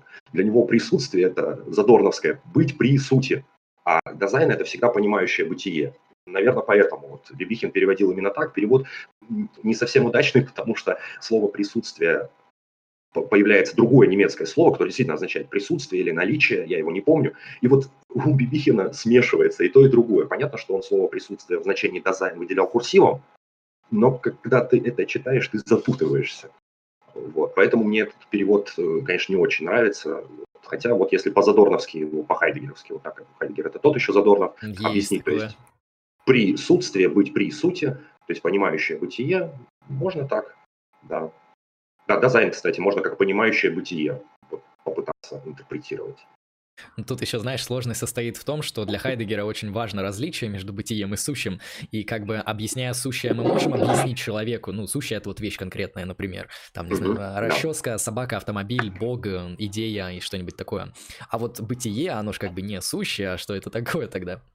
А бытие это способ, э, каким сущее есть. То есть бытие это просто же, по сути, это субстантиват, да, э, это субстантивированный глагол быть, вот. И оно неуловимо даже на уровне языка, вот по Хайдегеру, да, и у нас вообще, у нас вообще нет экзистенциальных глаголов в речи, то есть мы не используем, мы говорим просто стол там, мы не говорим стол есть деревянный, мы говорим просто, да, а немцы говорят там ist,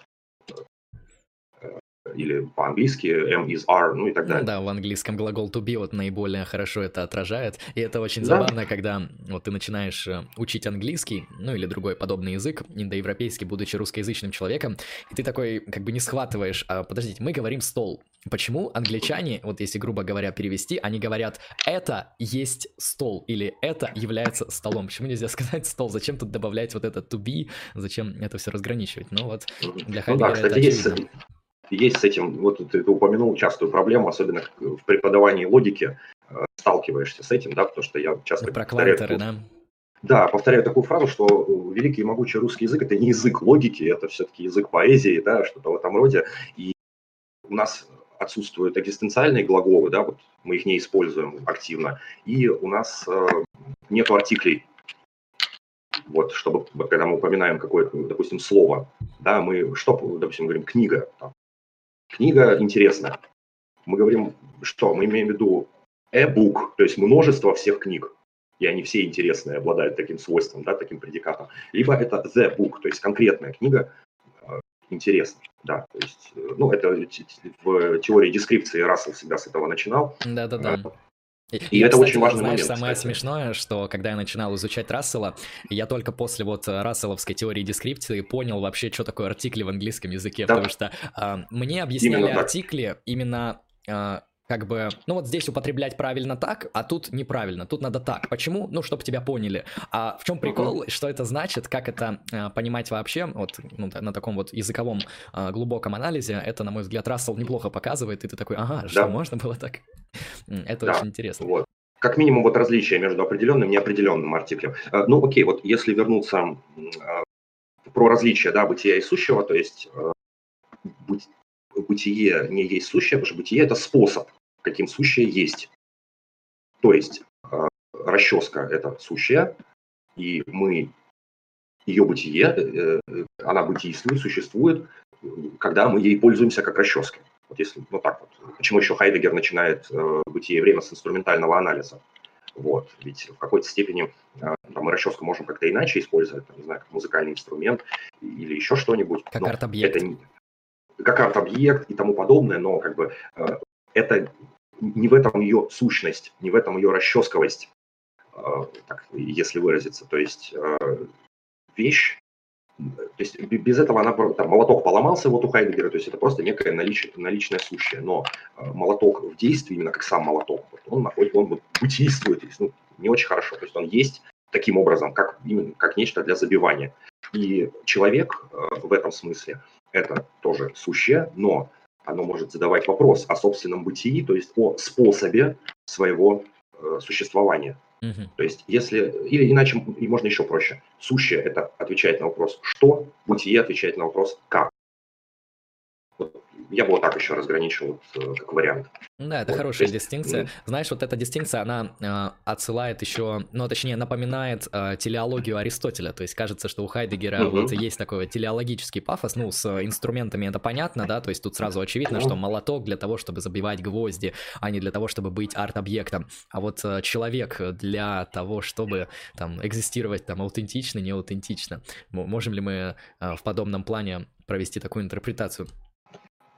Угу. Ну, в принципе, да. Тут, тут кстати, инструментальный анализ Хайдегера здесь э, вбирает в себя, во-первых, э, Аристотеля, как вот ты сказал, да, с э, телеологичностью, а также он выбирает в себя и феноменологию, то есть э, вещь, э, так скажем, э, вещь – это то, ну, как мы ее используем, то есть сейчас для феноменологии характерен такой вот момент, что объект э, не сводим к сумме своих свойств или сумма свойств не делает объект объектом, вот так скажем. Объект всегда что-то, нечто целое, нечто эмерджентное.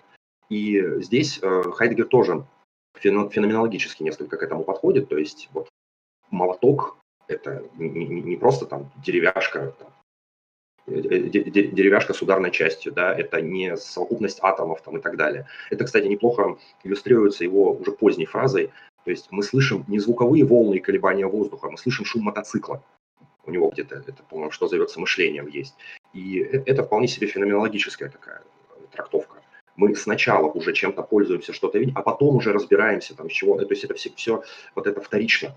Именно поэтому он говорит о предпонимании. Мы сначала просто пользуемся этим молотком, а потом мы начинаем его разбирать на атомы.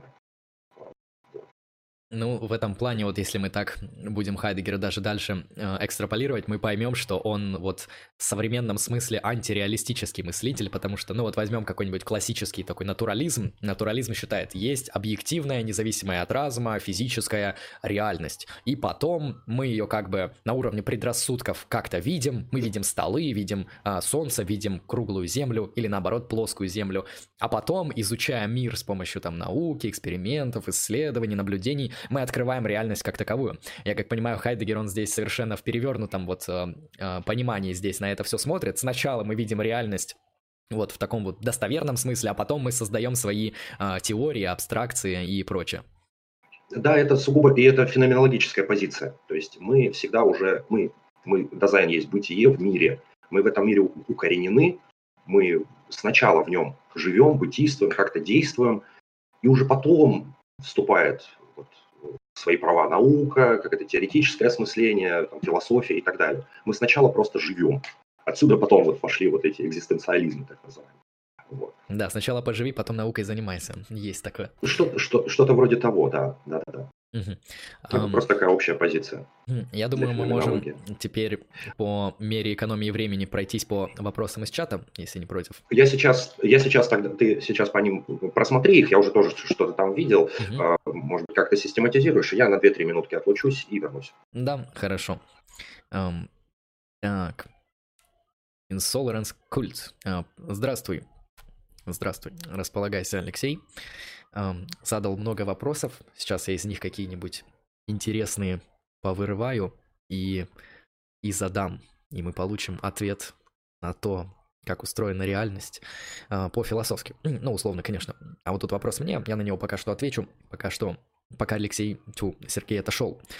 Так, по поводу моего ролика про историю философии. Не было времени смотреть, но там действительно Маркс, Ницше и Фрейд отнесены к постмодерну. Но я условно их отнес к постмодерну. То есть я постмодерн определил как эпоха, которая ставит под сомнение основания модерна. И в первых э, философов, которые э, ставят под э, вопрос основания модерна, я внес философов подозрения, так называемых, которых записывают в истории философии именно таким э, непонятным ярлыком, и к ним относятся Ницше, Маркс и Фрейд, поэтому Конечно, это все условно, как я и сказал в начале э, той лекции, но мне кажется, на уровне такого вот ярлыка и на уровне схватывания некоторых философских процессов было обосновано, так сказать, ну, с моей точки зрения. Поэтому да, я отнес Маркса, Ницше, Фрейда к постмодерну. Это, конечно, ну, непривычно. Обычно к постмодерну относят э, структурализм, постструктурализм и различные подобные ответвления от этого всего. Но мне кажется, этих трех фигур туда можно тоже записать. Э, хотя у Дугина вот тоже интересная позиция. Он, например, засовывает Иммануила Канта в предтеча постмодерна. Но, на мой взгляд, все же Кант это э, все еще модернистический, довольно просвещенческий э, мыслитель. мыслитель. так. Если что, ссылка на Donation Alerts есть в описании. Если вы хотите поддержать проект и задонатить, то вы можете это сделать. Э, как на самом деле не просто разговаривать с подобным горлом, но я справлюсь. Так, тут пошли вопросы про этику добродетелей. Завязалась даже какая-то э, дискуссия. Сейчас Сергей вернется, я ему задам. Про этику добродетелей интересно. Так. Прекрасность этики добродетели в ее применимости и акценте на саморазвитие. Как этическая теория сама по себе действительно слаба. Э, я бы не сказал, что она прям так уж слаба. Мне кажется, она наоборот очень даже практична то есть э, мы можем деонтологию и консеквенционализм в некоторых моментах обвинять в то, что они слишком абстрактно выглядят и слишком непрактично. А вот этика Аристотеля как раз-таки это про, про жизнь. Вот выходи на улицу, будь мужественным, будь как, как, как справедливый, жесткий мужик, даже если ты женщина, все будет хорошо. Э, в этом плане этика Аристотеля очень даже прикладная. И знаете, если этику Аристотеля как-то э, на основании этого всего сделать какие-то цитаты, цитаты Волка, то это будет настоящая ауф философия. Там из разряда «будь мужиком, там, не трясись». Эм, так вот, Сергей, вы вернулись, сейчас я выделил uh-huh. некоторые вопросы, которые я хочу задать из чата. Вопрос по теме стрима. Ан- Артем Юнусов говорит и приводит доводы в пользу того, что этика добродетели – это слабая этическая система. Что гость думает по поводу положения этики добродетели относительно других этических систем и программ? А, ну, э, действительно, можно согласиться, что это э, слабая программа, но я думаю, здесь слово «слабое» стоит понимать э, в том, ну, немножко в ином значении, не в смысле там какая-то плохая, да, или там уязвимая, а слабая в том смысле, что в ней как раз отсутствует э, какая-то строгая нормативность, да, вот, характерная для э, деонтологических там или э, утилитаристских э, философских э, систем. Зато в ней больше антологии, это в каком-то смысле плюс. В ней, в ней действительно, да, больше антологии. Здесь, если я, наверное, не смогу здесь э, провести какую-то аргументацию, выскажу просто личную позицию. Мне удобнее, так скажем, работать э, вот с этикой добродетели, нежели с другими какими-то э, концепциями, просто потому что мне кажется, что вот, я здесь немножко Wittgensteina включу. Этика – это не набор правил, этика – это всегда просто действия какие-то. Вот этика невыразима, она не может быть э, как-то вот четко, строго сформулированной. То есть это вот именно не делай вот так-то, так-то, а вот просто будь там, мужиком, иди там, не знаю, на войну добровольцем, иди там, едь в Советский Союз, там на завод устраиваться, там, э, там, устраивайся санитаром на войне, как это сам Wittgenstein своей жизнью показывал. Еще пример вот с этикой, это уже хайдегеровский пример. Он тоже не выводит никаких правил, но биография Хайдегера всем очень хорошо известна. И мне кажется, его молчание относительно такого своего э, прошлого, э, да, оно также связано с его вот такой позицией. То есть он, ну, ему было, ну, возможно, тоже личность патологическая, конечно, как Wittgenstein, но мне кажется, он понимал свой косяк, если можно так выразиться, и понимал, что извиняться за это бесполезно. Даже в некоторых письмах мы можем увидеть, он Ясперсу, по-моему, и Хани Аренд об этом говорил. То есть невозможно, так скажем. Ну, в чем, зачем извиняться и оправдываться, если вот так и было? То есть ты поступил так, как ты поступил. То есть все. Тут. Э, и вот э, антологичность этики, вот, там, Аристотеля, или того же Хайдегера, или отказ от всяких этических высказываний у Wittgensteina мне гораздо ближе.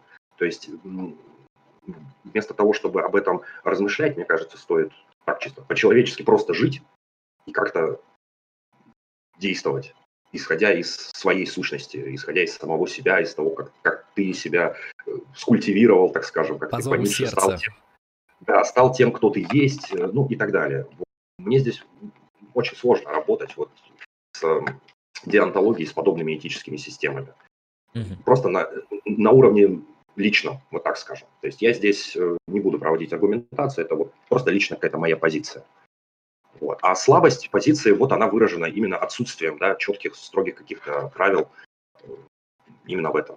Вот. Этика добродетели имеет вроде, казалось бы, да, недостаток, вот. именно в отсутствии строгости. Вот. Кстати, вот э, я вот не читал, это у Юнусова в тексте где-то или на стриме, или где-то в видео, я бы почитал бы, поизучал, если э, кто вот задает вопрос, если э, скажете, где это посмотреть, напишите в чат, я с радостью это сделаю. Угу.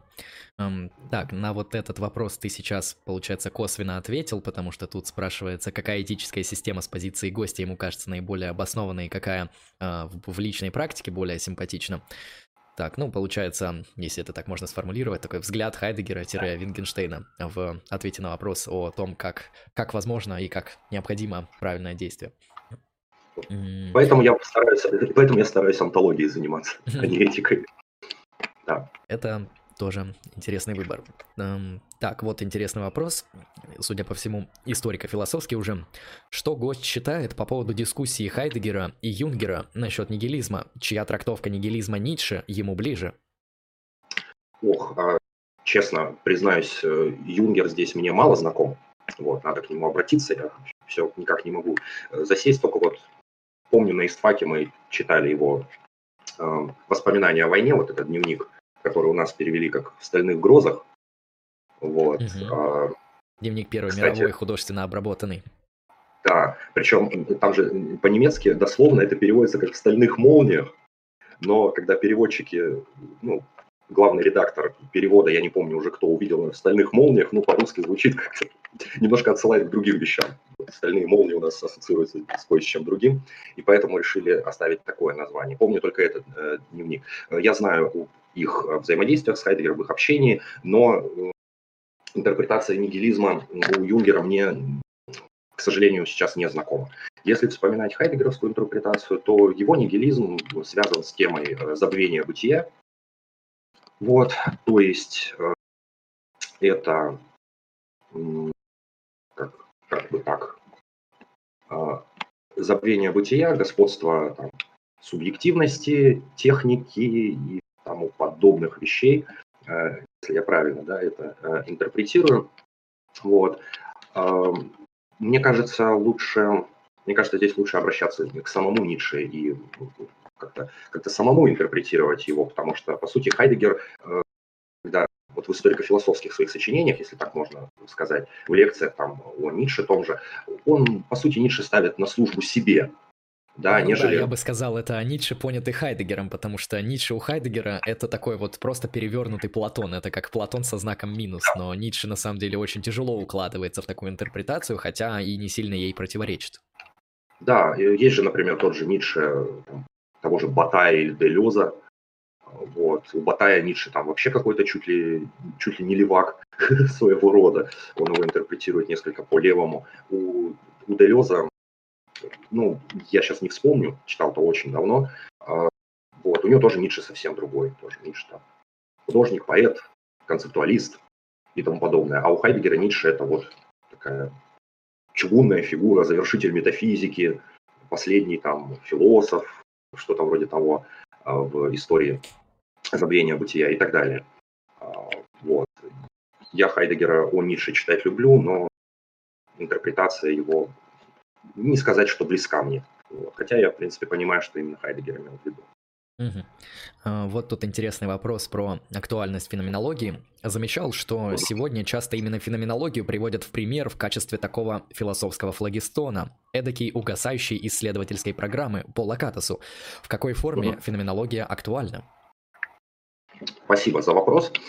А, так, ну здесь, ну, с одной стороны, мы можем, как всякие философы или либо философы, либо просто те, кто так или иначе связан с академической, да, университетской деятельностью, вспомнить, как нам, нас всегда просят указывать актуальность какой-то темы.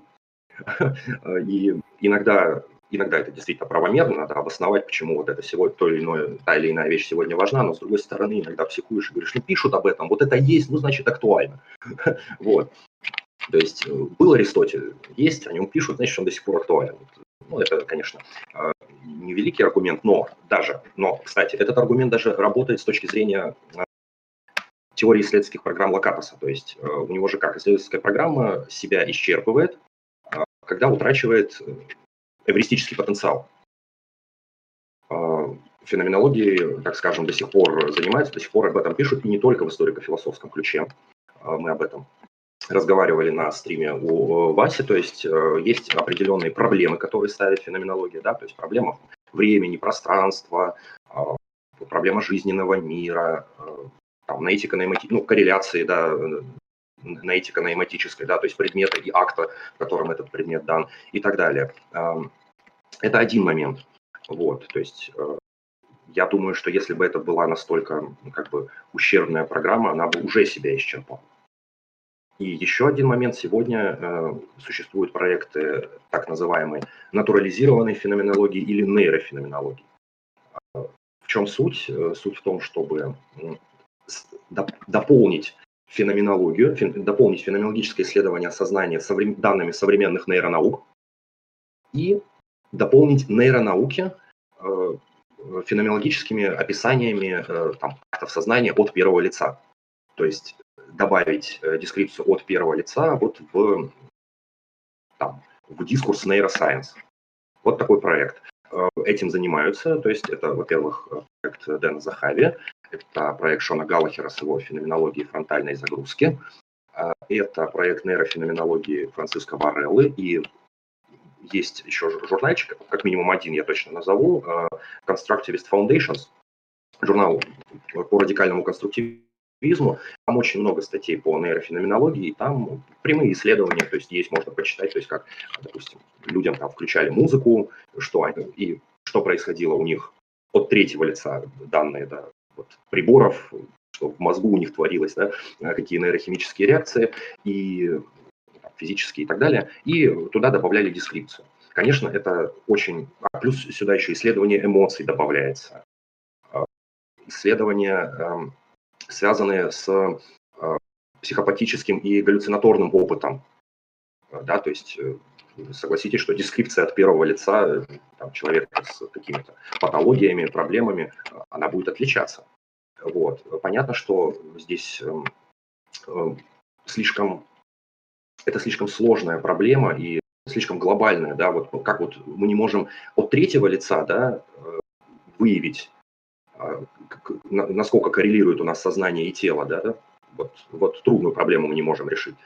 Сюда еще добавляется еще корреляция с опытом от первого лица, то есть это очень сложная задача, э, я соглашусь, но тем не менее э, действуют, работают в этих направлениях. Вот. Феноменология плюс э, актуальна допустим, в эстетике. Сейчас очень тоже ходовые исследования, связанные вот с феноменологией именно эстетического опыта, особенно если брать современное искусство и тому подобные вещи. Об этом тоже очень много пишут. Вот э, Анна Юмпольская уделяет этому очень много внимания. Э, вот, все то, что э, традиция еще, которая идет вот Романа Ингардена, вот феноменологическая эстетика, она есть и вот работает на интерпретацию произведений искусства в том числе. Я еще слышал про феноменологию религиозного опыта, как тоже такой необычной сферы.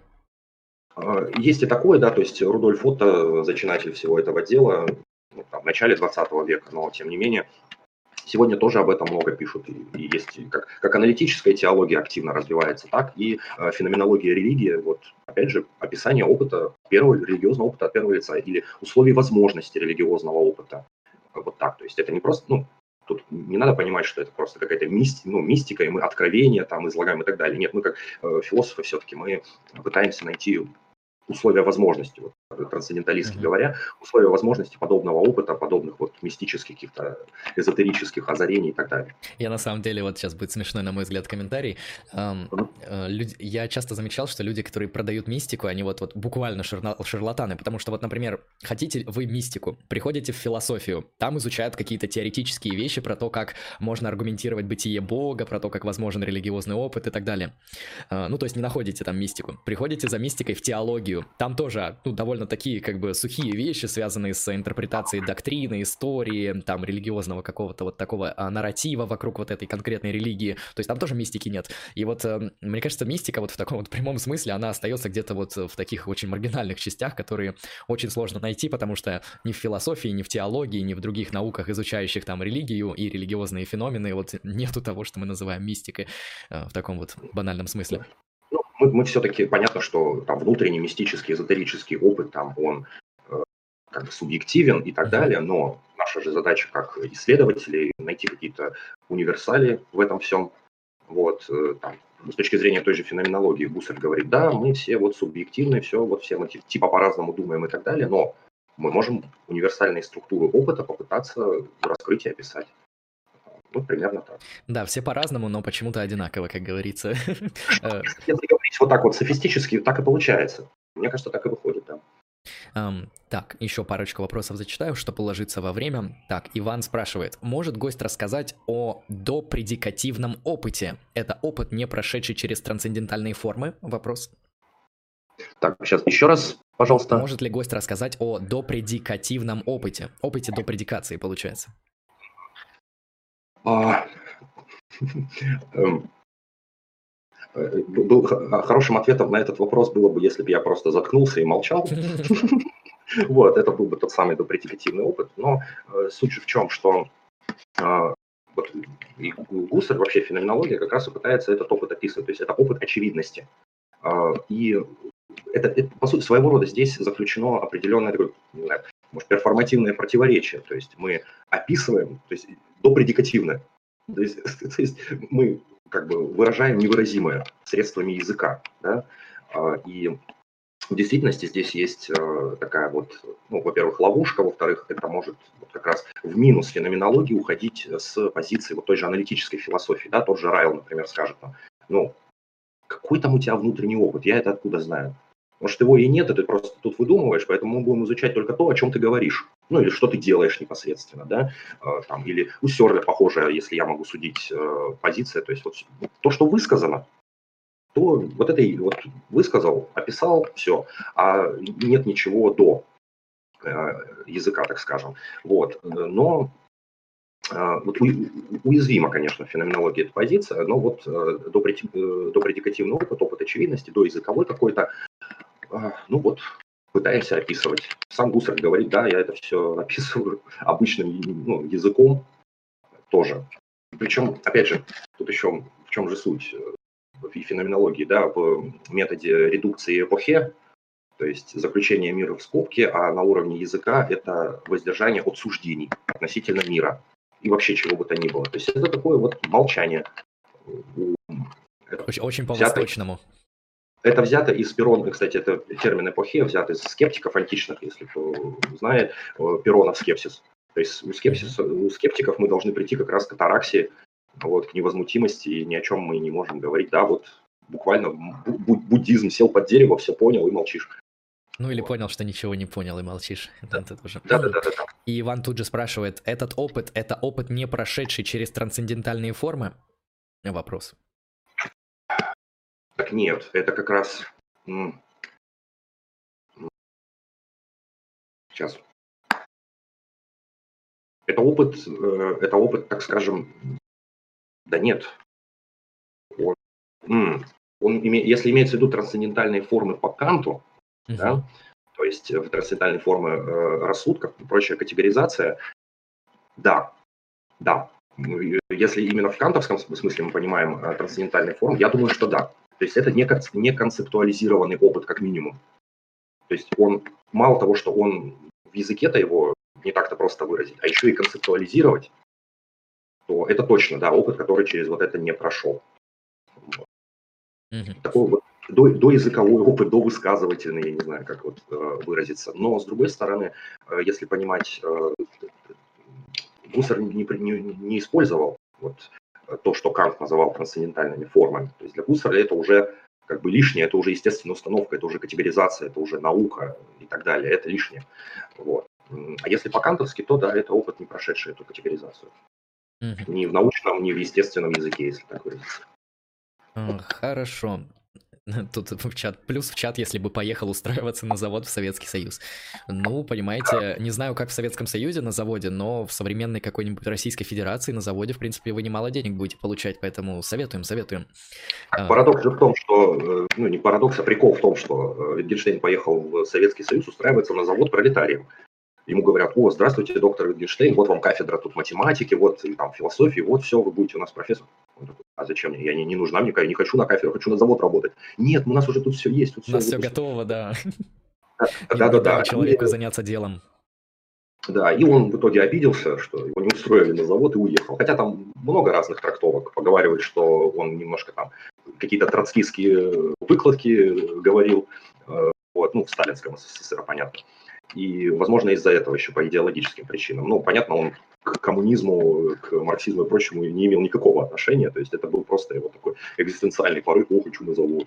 Ну да, ну примерно так же, как э, после написания логика философского трактата он же уехал преподавать детям в деревне, то есть тоже да. такой, э, решил, что все проблемы решил и уехал заниматься более житейскими делами. Э, я не уверен, какой он был преподаватель, но, говорят, не очень качественный, потому что преподаватель, который бьет и кричит на детей, это, наверное, да. не самый лучший педагог. Э, ну да.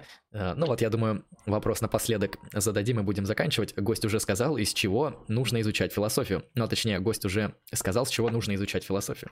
Э, какой рецепт предложите вы, Сергей, с чего начинать изучать философию? Самый популярный вопрос. А, ну, можно, конечно же, сказать, э, там, допустим, сейчас, сейчас, сейчас. А, как вариант, брать какие-то произведения, а, в которых как можно меньше отсылок к другим авторам. То есть, потому что когда ты берешь какую-то книжку, там куча ссылок на, на других авторов, ты сразу пугаешься очень часто, потому что, ой, ты вот этих не знаешь, и будет сложно нечто понять. А, таких, таких текстов достаточно много. Это может быть там, тот же Платон, например, там тоже, ну, Декарт. Да, вот я хотел сказать, да, вот мем про государство Платона, он не случайен, потому что, э, в принципе, если вы не читали все остальные диалоги Платона, но читали государство, в принципе, этого может хватить даже. А чтобы нечто понять. Это огромный диалог, в котором, по сути, весь Платон и собран. А Декарт «Размышления о первой философии». Это обязательно. Вот, по крайней мере, первые, первые, вот, э, первые размышления, самые, угу. вот, почувствовать, что имеется в виду этот опыт философствования, опыт э, сомнения и тому подобное. Декарт, можно рассуждение о методе еще взять. А если бы а, средневековье выделял, что-то бы выделил, или думаешь, можно пропустить эту эпоху, то она часто говорится сложная? А, да, я скажу, что эта эпоха очень сложная. Вот, то есть, э, конечно, ну, исповедь Августина как вариант, если можно это посчитать за средневековое, но как некий образец. А, кстати, этот, если вообще просто вы не в теме и вообще просто хотите какого-то легкого философского чтива, приятного, типа цитат Волка, но получше, э, Марка Аврелия берите вот, Наедине с собой наедине с собой, к самому себе. Вот э, Марк Аврелий прекрасный текст для этого. Вот, можно просто получить удовольствие какое-то. Э, такое, просто удовольствие от чтения. Вот, Марк Аврелий, Декарт, что еще? можно Августина, но где-то сложновато он будет, конечно, это все-таки автор религиозный, и там слишком много э, такого религиозного и теологического, но, тем не менее, это достаточно такое важное произведение. Ох, что еще? Если брать что-то из новейшего, хм. ну, конечно, можно почитать историю западной философии Рассела, лекции по истории философии Гегеля. Там, кстати, Гегель попонятней, чем в других его некоторых текстах. Я, насколько слышал, это вроде конспекты его лекций, то есть там, наверное, студенты еще подобработали, чтобы понятнее было. Да, я, скорее всего, так и есть. Вот. Единственное, надо понимать, что, допустим, та же история западной философии Рассела – это история западной философии именно Рассела. Ну, как и Гегеля, в принципе. Да, и, и Гегеля тоже, да, то есть там соответствующая интерпретация. А с другой стороны, это, ну вот, набор каких-то текстов, то есть сразу садиться там за Гусселя, проще, конечно, можно. И ввиду этого я бы мог предложить, ну просто, ведь, ведь мы приходим в философию, люди приходят в философию ведь не часто не, не методичным путем. Не все начинают, о, все, ну так вот от начала до конца все вот это читаешь, читаешь, читаешь, потом уже тебе там... Да, я, я вообще начинал с экзистенциалистов, там, Сартера, с Камю, причем с художественных да, да, да. произведений таких. Да, то есть э, вы просто натыкаетесь вот на какой-то текст, читаете его, если вы чувствуете, что с автором у вас какая-то кон, гениальность, какое-то совпадение между вами, какая-то корреляция, какая-то химия происходит с вами и с текстом, то значит вы нашли удачного автора для того, чтобы начать. Кто-то может начать с экзистенциалиста. Ну, кстати, Сартра можно почитать, если совсем новичок. Вот, Камю, Камю, правда, мне нравится больше. Вот, его э, «Миф о Сизифе» или «Бунтующий человек» в этом плане прекрасные тексты тоже могу рекомендовать. Э, то есть что, что найдете, с чем у вас срастется, то есть кто-то нашу, кто-то Ницше почитал первым, да, и пошел дальше это изучать. Кто-то мог наткнуться на то же «Бытие и время», обалдеть от того, какой жуткий текст и жуткий перевод, но попытался, вот, вгрызся в него, изучил, и пошла вот такая вот э, философская жизнь. Э, мне кажется, здесь нет какого-то универсального рецепта, то есть вот, если Тексты я перечислил, но учитывайте, что универсального метода, мне кажется, нет. Просто наткнетесь на какой-то текст, и он может вас... И он же у вас, он же вас поведет ко всем остальным, даже если в нем нет отсылок. Я бы еще, наверное, советовал э, учебники какие-нибудь современные по истории и философии, тоже э, не брезговать ими пользоваться. Там антисери реали, может, МГУшные, российские да, авторы довольно кстати, хорошо пишут. Да, если, если историю философии, да, вот ты правильно сказал, э, антисери, да, потом у нас есть неплохой вот этот четырехтомник э, под редакцией Матрошиловой, выходил в 90-е, по-моему, годы, называется «История философии. Россия, Запад, Восток», по-моему, так. Угу. Вот. Как бы антисери, конечно, по, по, по, по, больше, по насыщеннее в этом плане, но Матрошиловский четырехтомник тоже неплохо. Это если... Можете еще, вот у меня, правда, отзеркалено, это МГУшный учебник истории и философии в двух томах, uh-huh. МГУ. Тут, соответственно, а. от, э, от Древней Индии и Китая и до... Интересно угадать кто-нибудь до какого философа? Э, до Питера Сингера, Пинкера, Сёрля, Апеля и Хабермаса. Ну, то есть вообще, да, да, живых философов. О, эм. это, это, это классный учебник, да, потому что те, которые до сих пор штампуют советских времен, там современная философия, это Шопенгауэр с Ницше. И максимум там закончат на каком-то экзистенциализме и все. Конечно, надо обязательно э, в современные учебники точно вот вносить ныне живущих это, хотя бы то есть не, не хотя бы там постструктуралистов, а и, и там философию сознания уже, но и именно тех, кто нынче живет, нынче работает. То есть это, это очень важно, чтобы было понятно, что философия жива, она до сих пор развивается, и до сих пор есть какие-то люди, которые живы. То есть это не философия, это не, не сборище мертвых мужиков, не только. Но я еще замечал, то, что философия, она все больше в интернет уходит, ну, в такое, знаешь, вот э, в публичное пространство, то есть э, тот же самый Питер Сингер, он очень много где появляется на там публичных лекциях, на всяких тедах, во множестве других видеороликах, то есть философы, они сейчас на виду еще и в том смысле, что это не просто люди, которые сидят где-то там, пишут статьи и работы, но они вот в интернет попадают на, на стримы, кстати, это тоже важно. Э, вот, наверное, еще один кейс попрошу прокомментировать, вот тут в чате просят, а, по поводу Гильберта Райла. У него там более любопытная идея о том, что человек субъективно о своих состояниях узнает примерно так же, как и сторонние люди узнают о его состояниях. То есть заход не со стороны внешнего наблюдателя, а через уравнение внутреннего наблюдателя внешнему. Ну да, то есть Райл он устанавливает тождество между а, третьим и первым лицом, отдавая предпочтение третьему лицу. А, интересно, что Сергей может сказать насчет такого понимания Райла. Э, да, э, спасибо. Я немножко Райла действительно так грубо интерпретировал, как э, ну, его бихевиористом обзывают, хотя это уже, по сути, отход большой от бихевиоризма или такой позитивистскую больше трактовку дал его. Конечно, Райл гораздо глубже и умнее. Ну, эм, мне кажется, это, мне кажется, это просто вопрос да, философской позиции, так скажем. Да? Что если мы мы можем, как логические позитивисты, например, просто бритвой окома отбросить то, что нам недоступно напрямую, да, вот этот опыт а, там, от первого лица, так скажем, да, и говорить только о способах, то есть говорить только о том, как этот опыт уже реализуется да, в поступках или в речи э, человека. Э, мы можем занять эту позицию. Мы можем здесь также, да, согласиться с Райлом, что это и какой-то, э, как, что вот внутреннее это некий такой самообман своего рода, да, здесь зависит от позиции. В этом, в этом плане, кстати, Райл достаточно, достаточно интересный персонаж, и, в принципе, его понятие сознания очень хороший, интересный текст. То есть, по крайней мере, вот его его можно использовать, вот, чтобы, когда, когда слишком уходишь да, в, суб, вот, в субъективизм, вот, в предикативный опыт, феноменологию mm-hmm. и так далее, открываешь Райла, и он прекрасно отправляет тебе мозги вот я за что люблю аналитическую философию, когда меня несколько уносит, открываешь, вот, ну, вот Райла точно можно открыть, и все.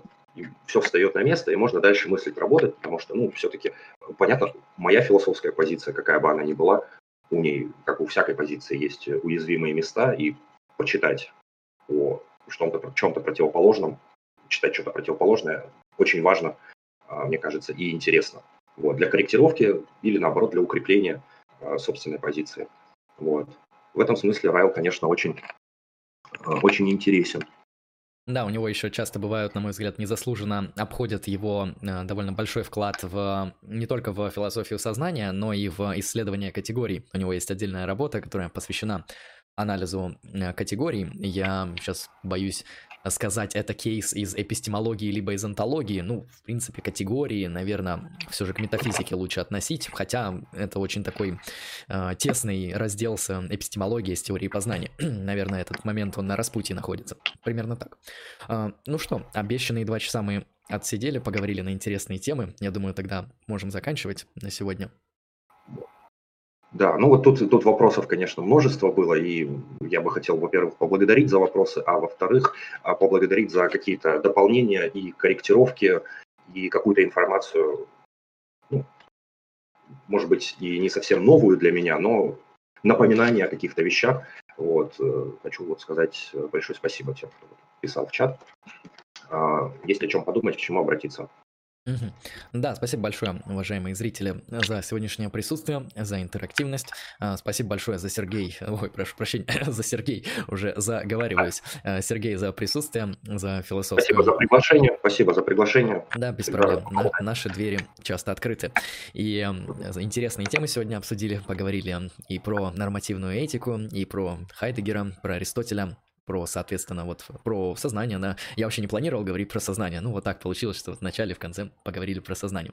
В принципе, я думаю, дискуссия получилась очень интересная. А, на этом тогда будем заканчивать. А, я указал твой ВК и твой Инстаграм в ссылках в описании, поэтому если каким-нибудь зрителям будет интересно что-нибудь, может быть, у тебя там спросить или уточнить, то вот ссылки на Сергея вы можете найти именно там, или, то есть в описании. Или, или если кто-то мне хочет что-то порекомендовать, вдруг э, какую-то интересную интересную вещь или какой, ну, какой-то текст, или, может, какой-то кейс, то тоже будет очень приятно. Угу. Вот, так что, если что, находите. А так, большое спасибо всем сегодняшним уважаемым зрителям за ваше присутствие, и спасибо тем, кто будет это смотреть в записи. С вами был канал Extract Philosophy, с вами был сегодня я, Андрей Лемон и Сергей Левшин. Всем вам хорошего настроения, всем удачи и всем пока.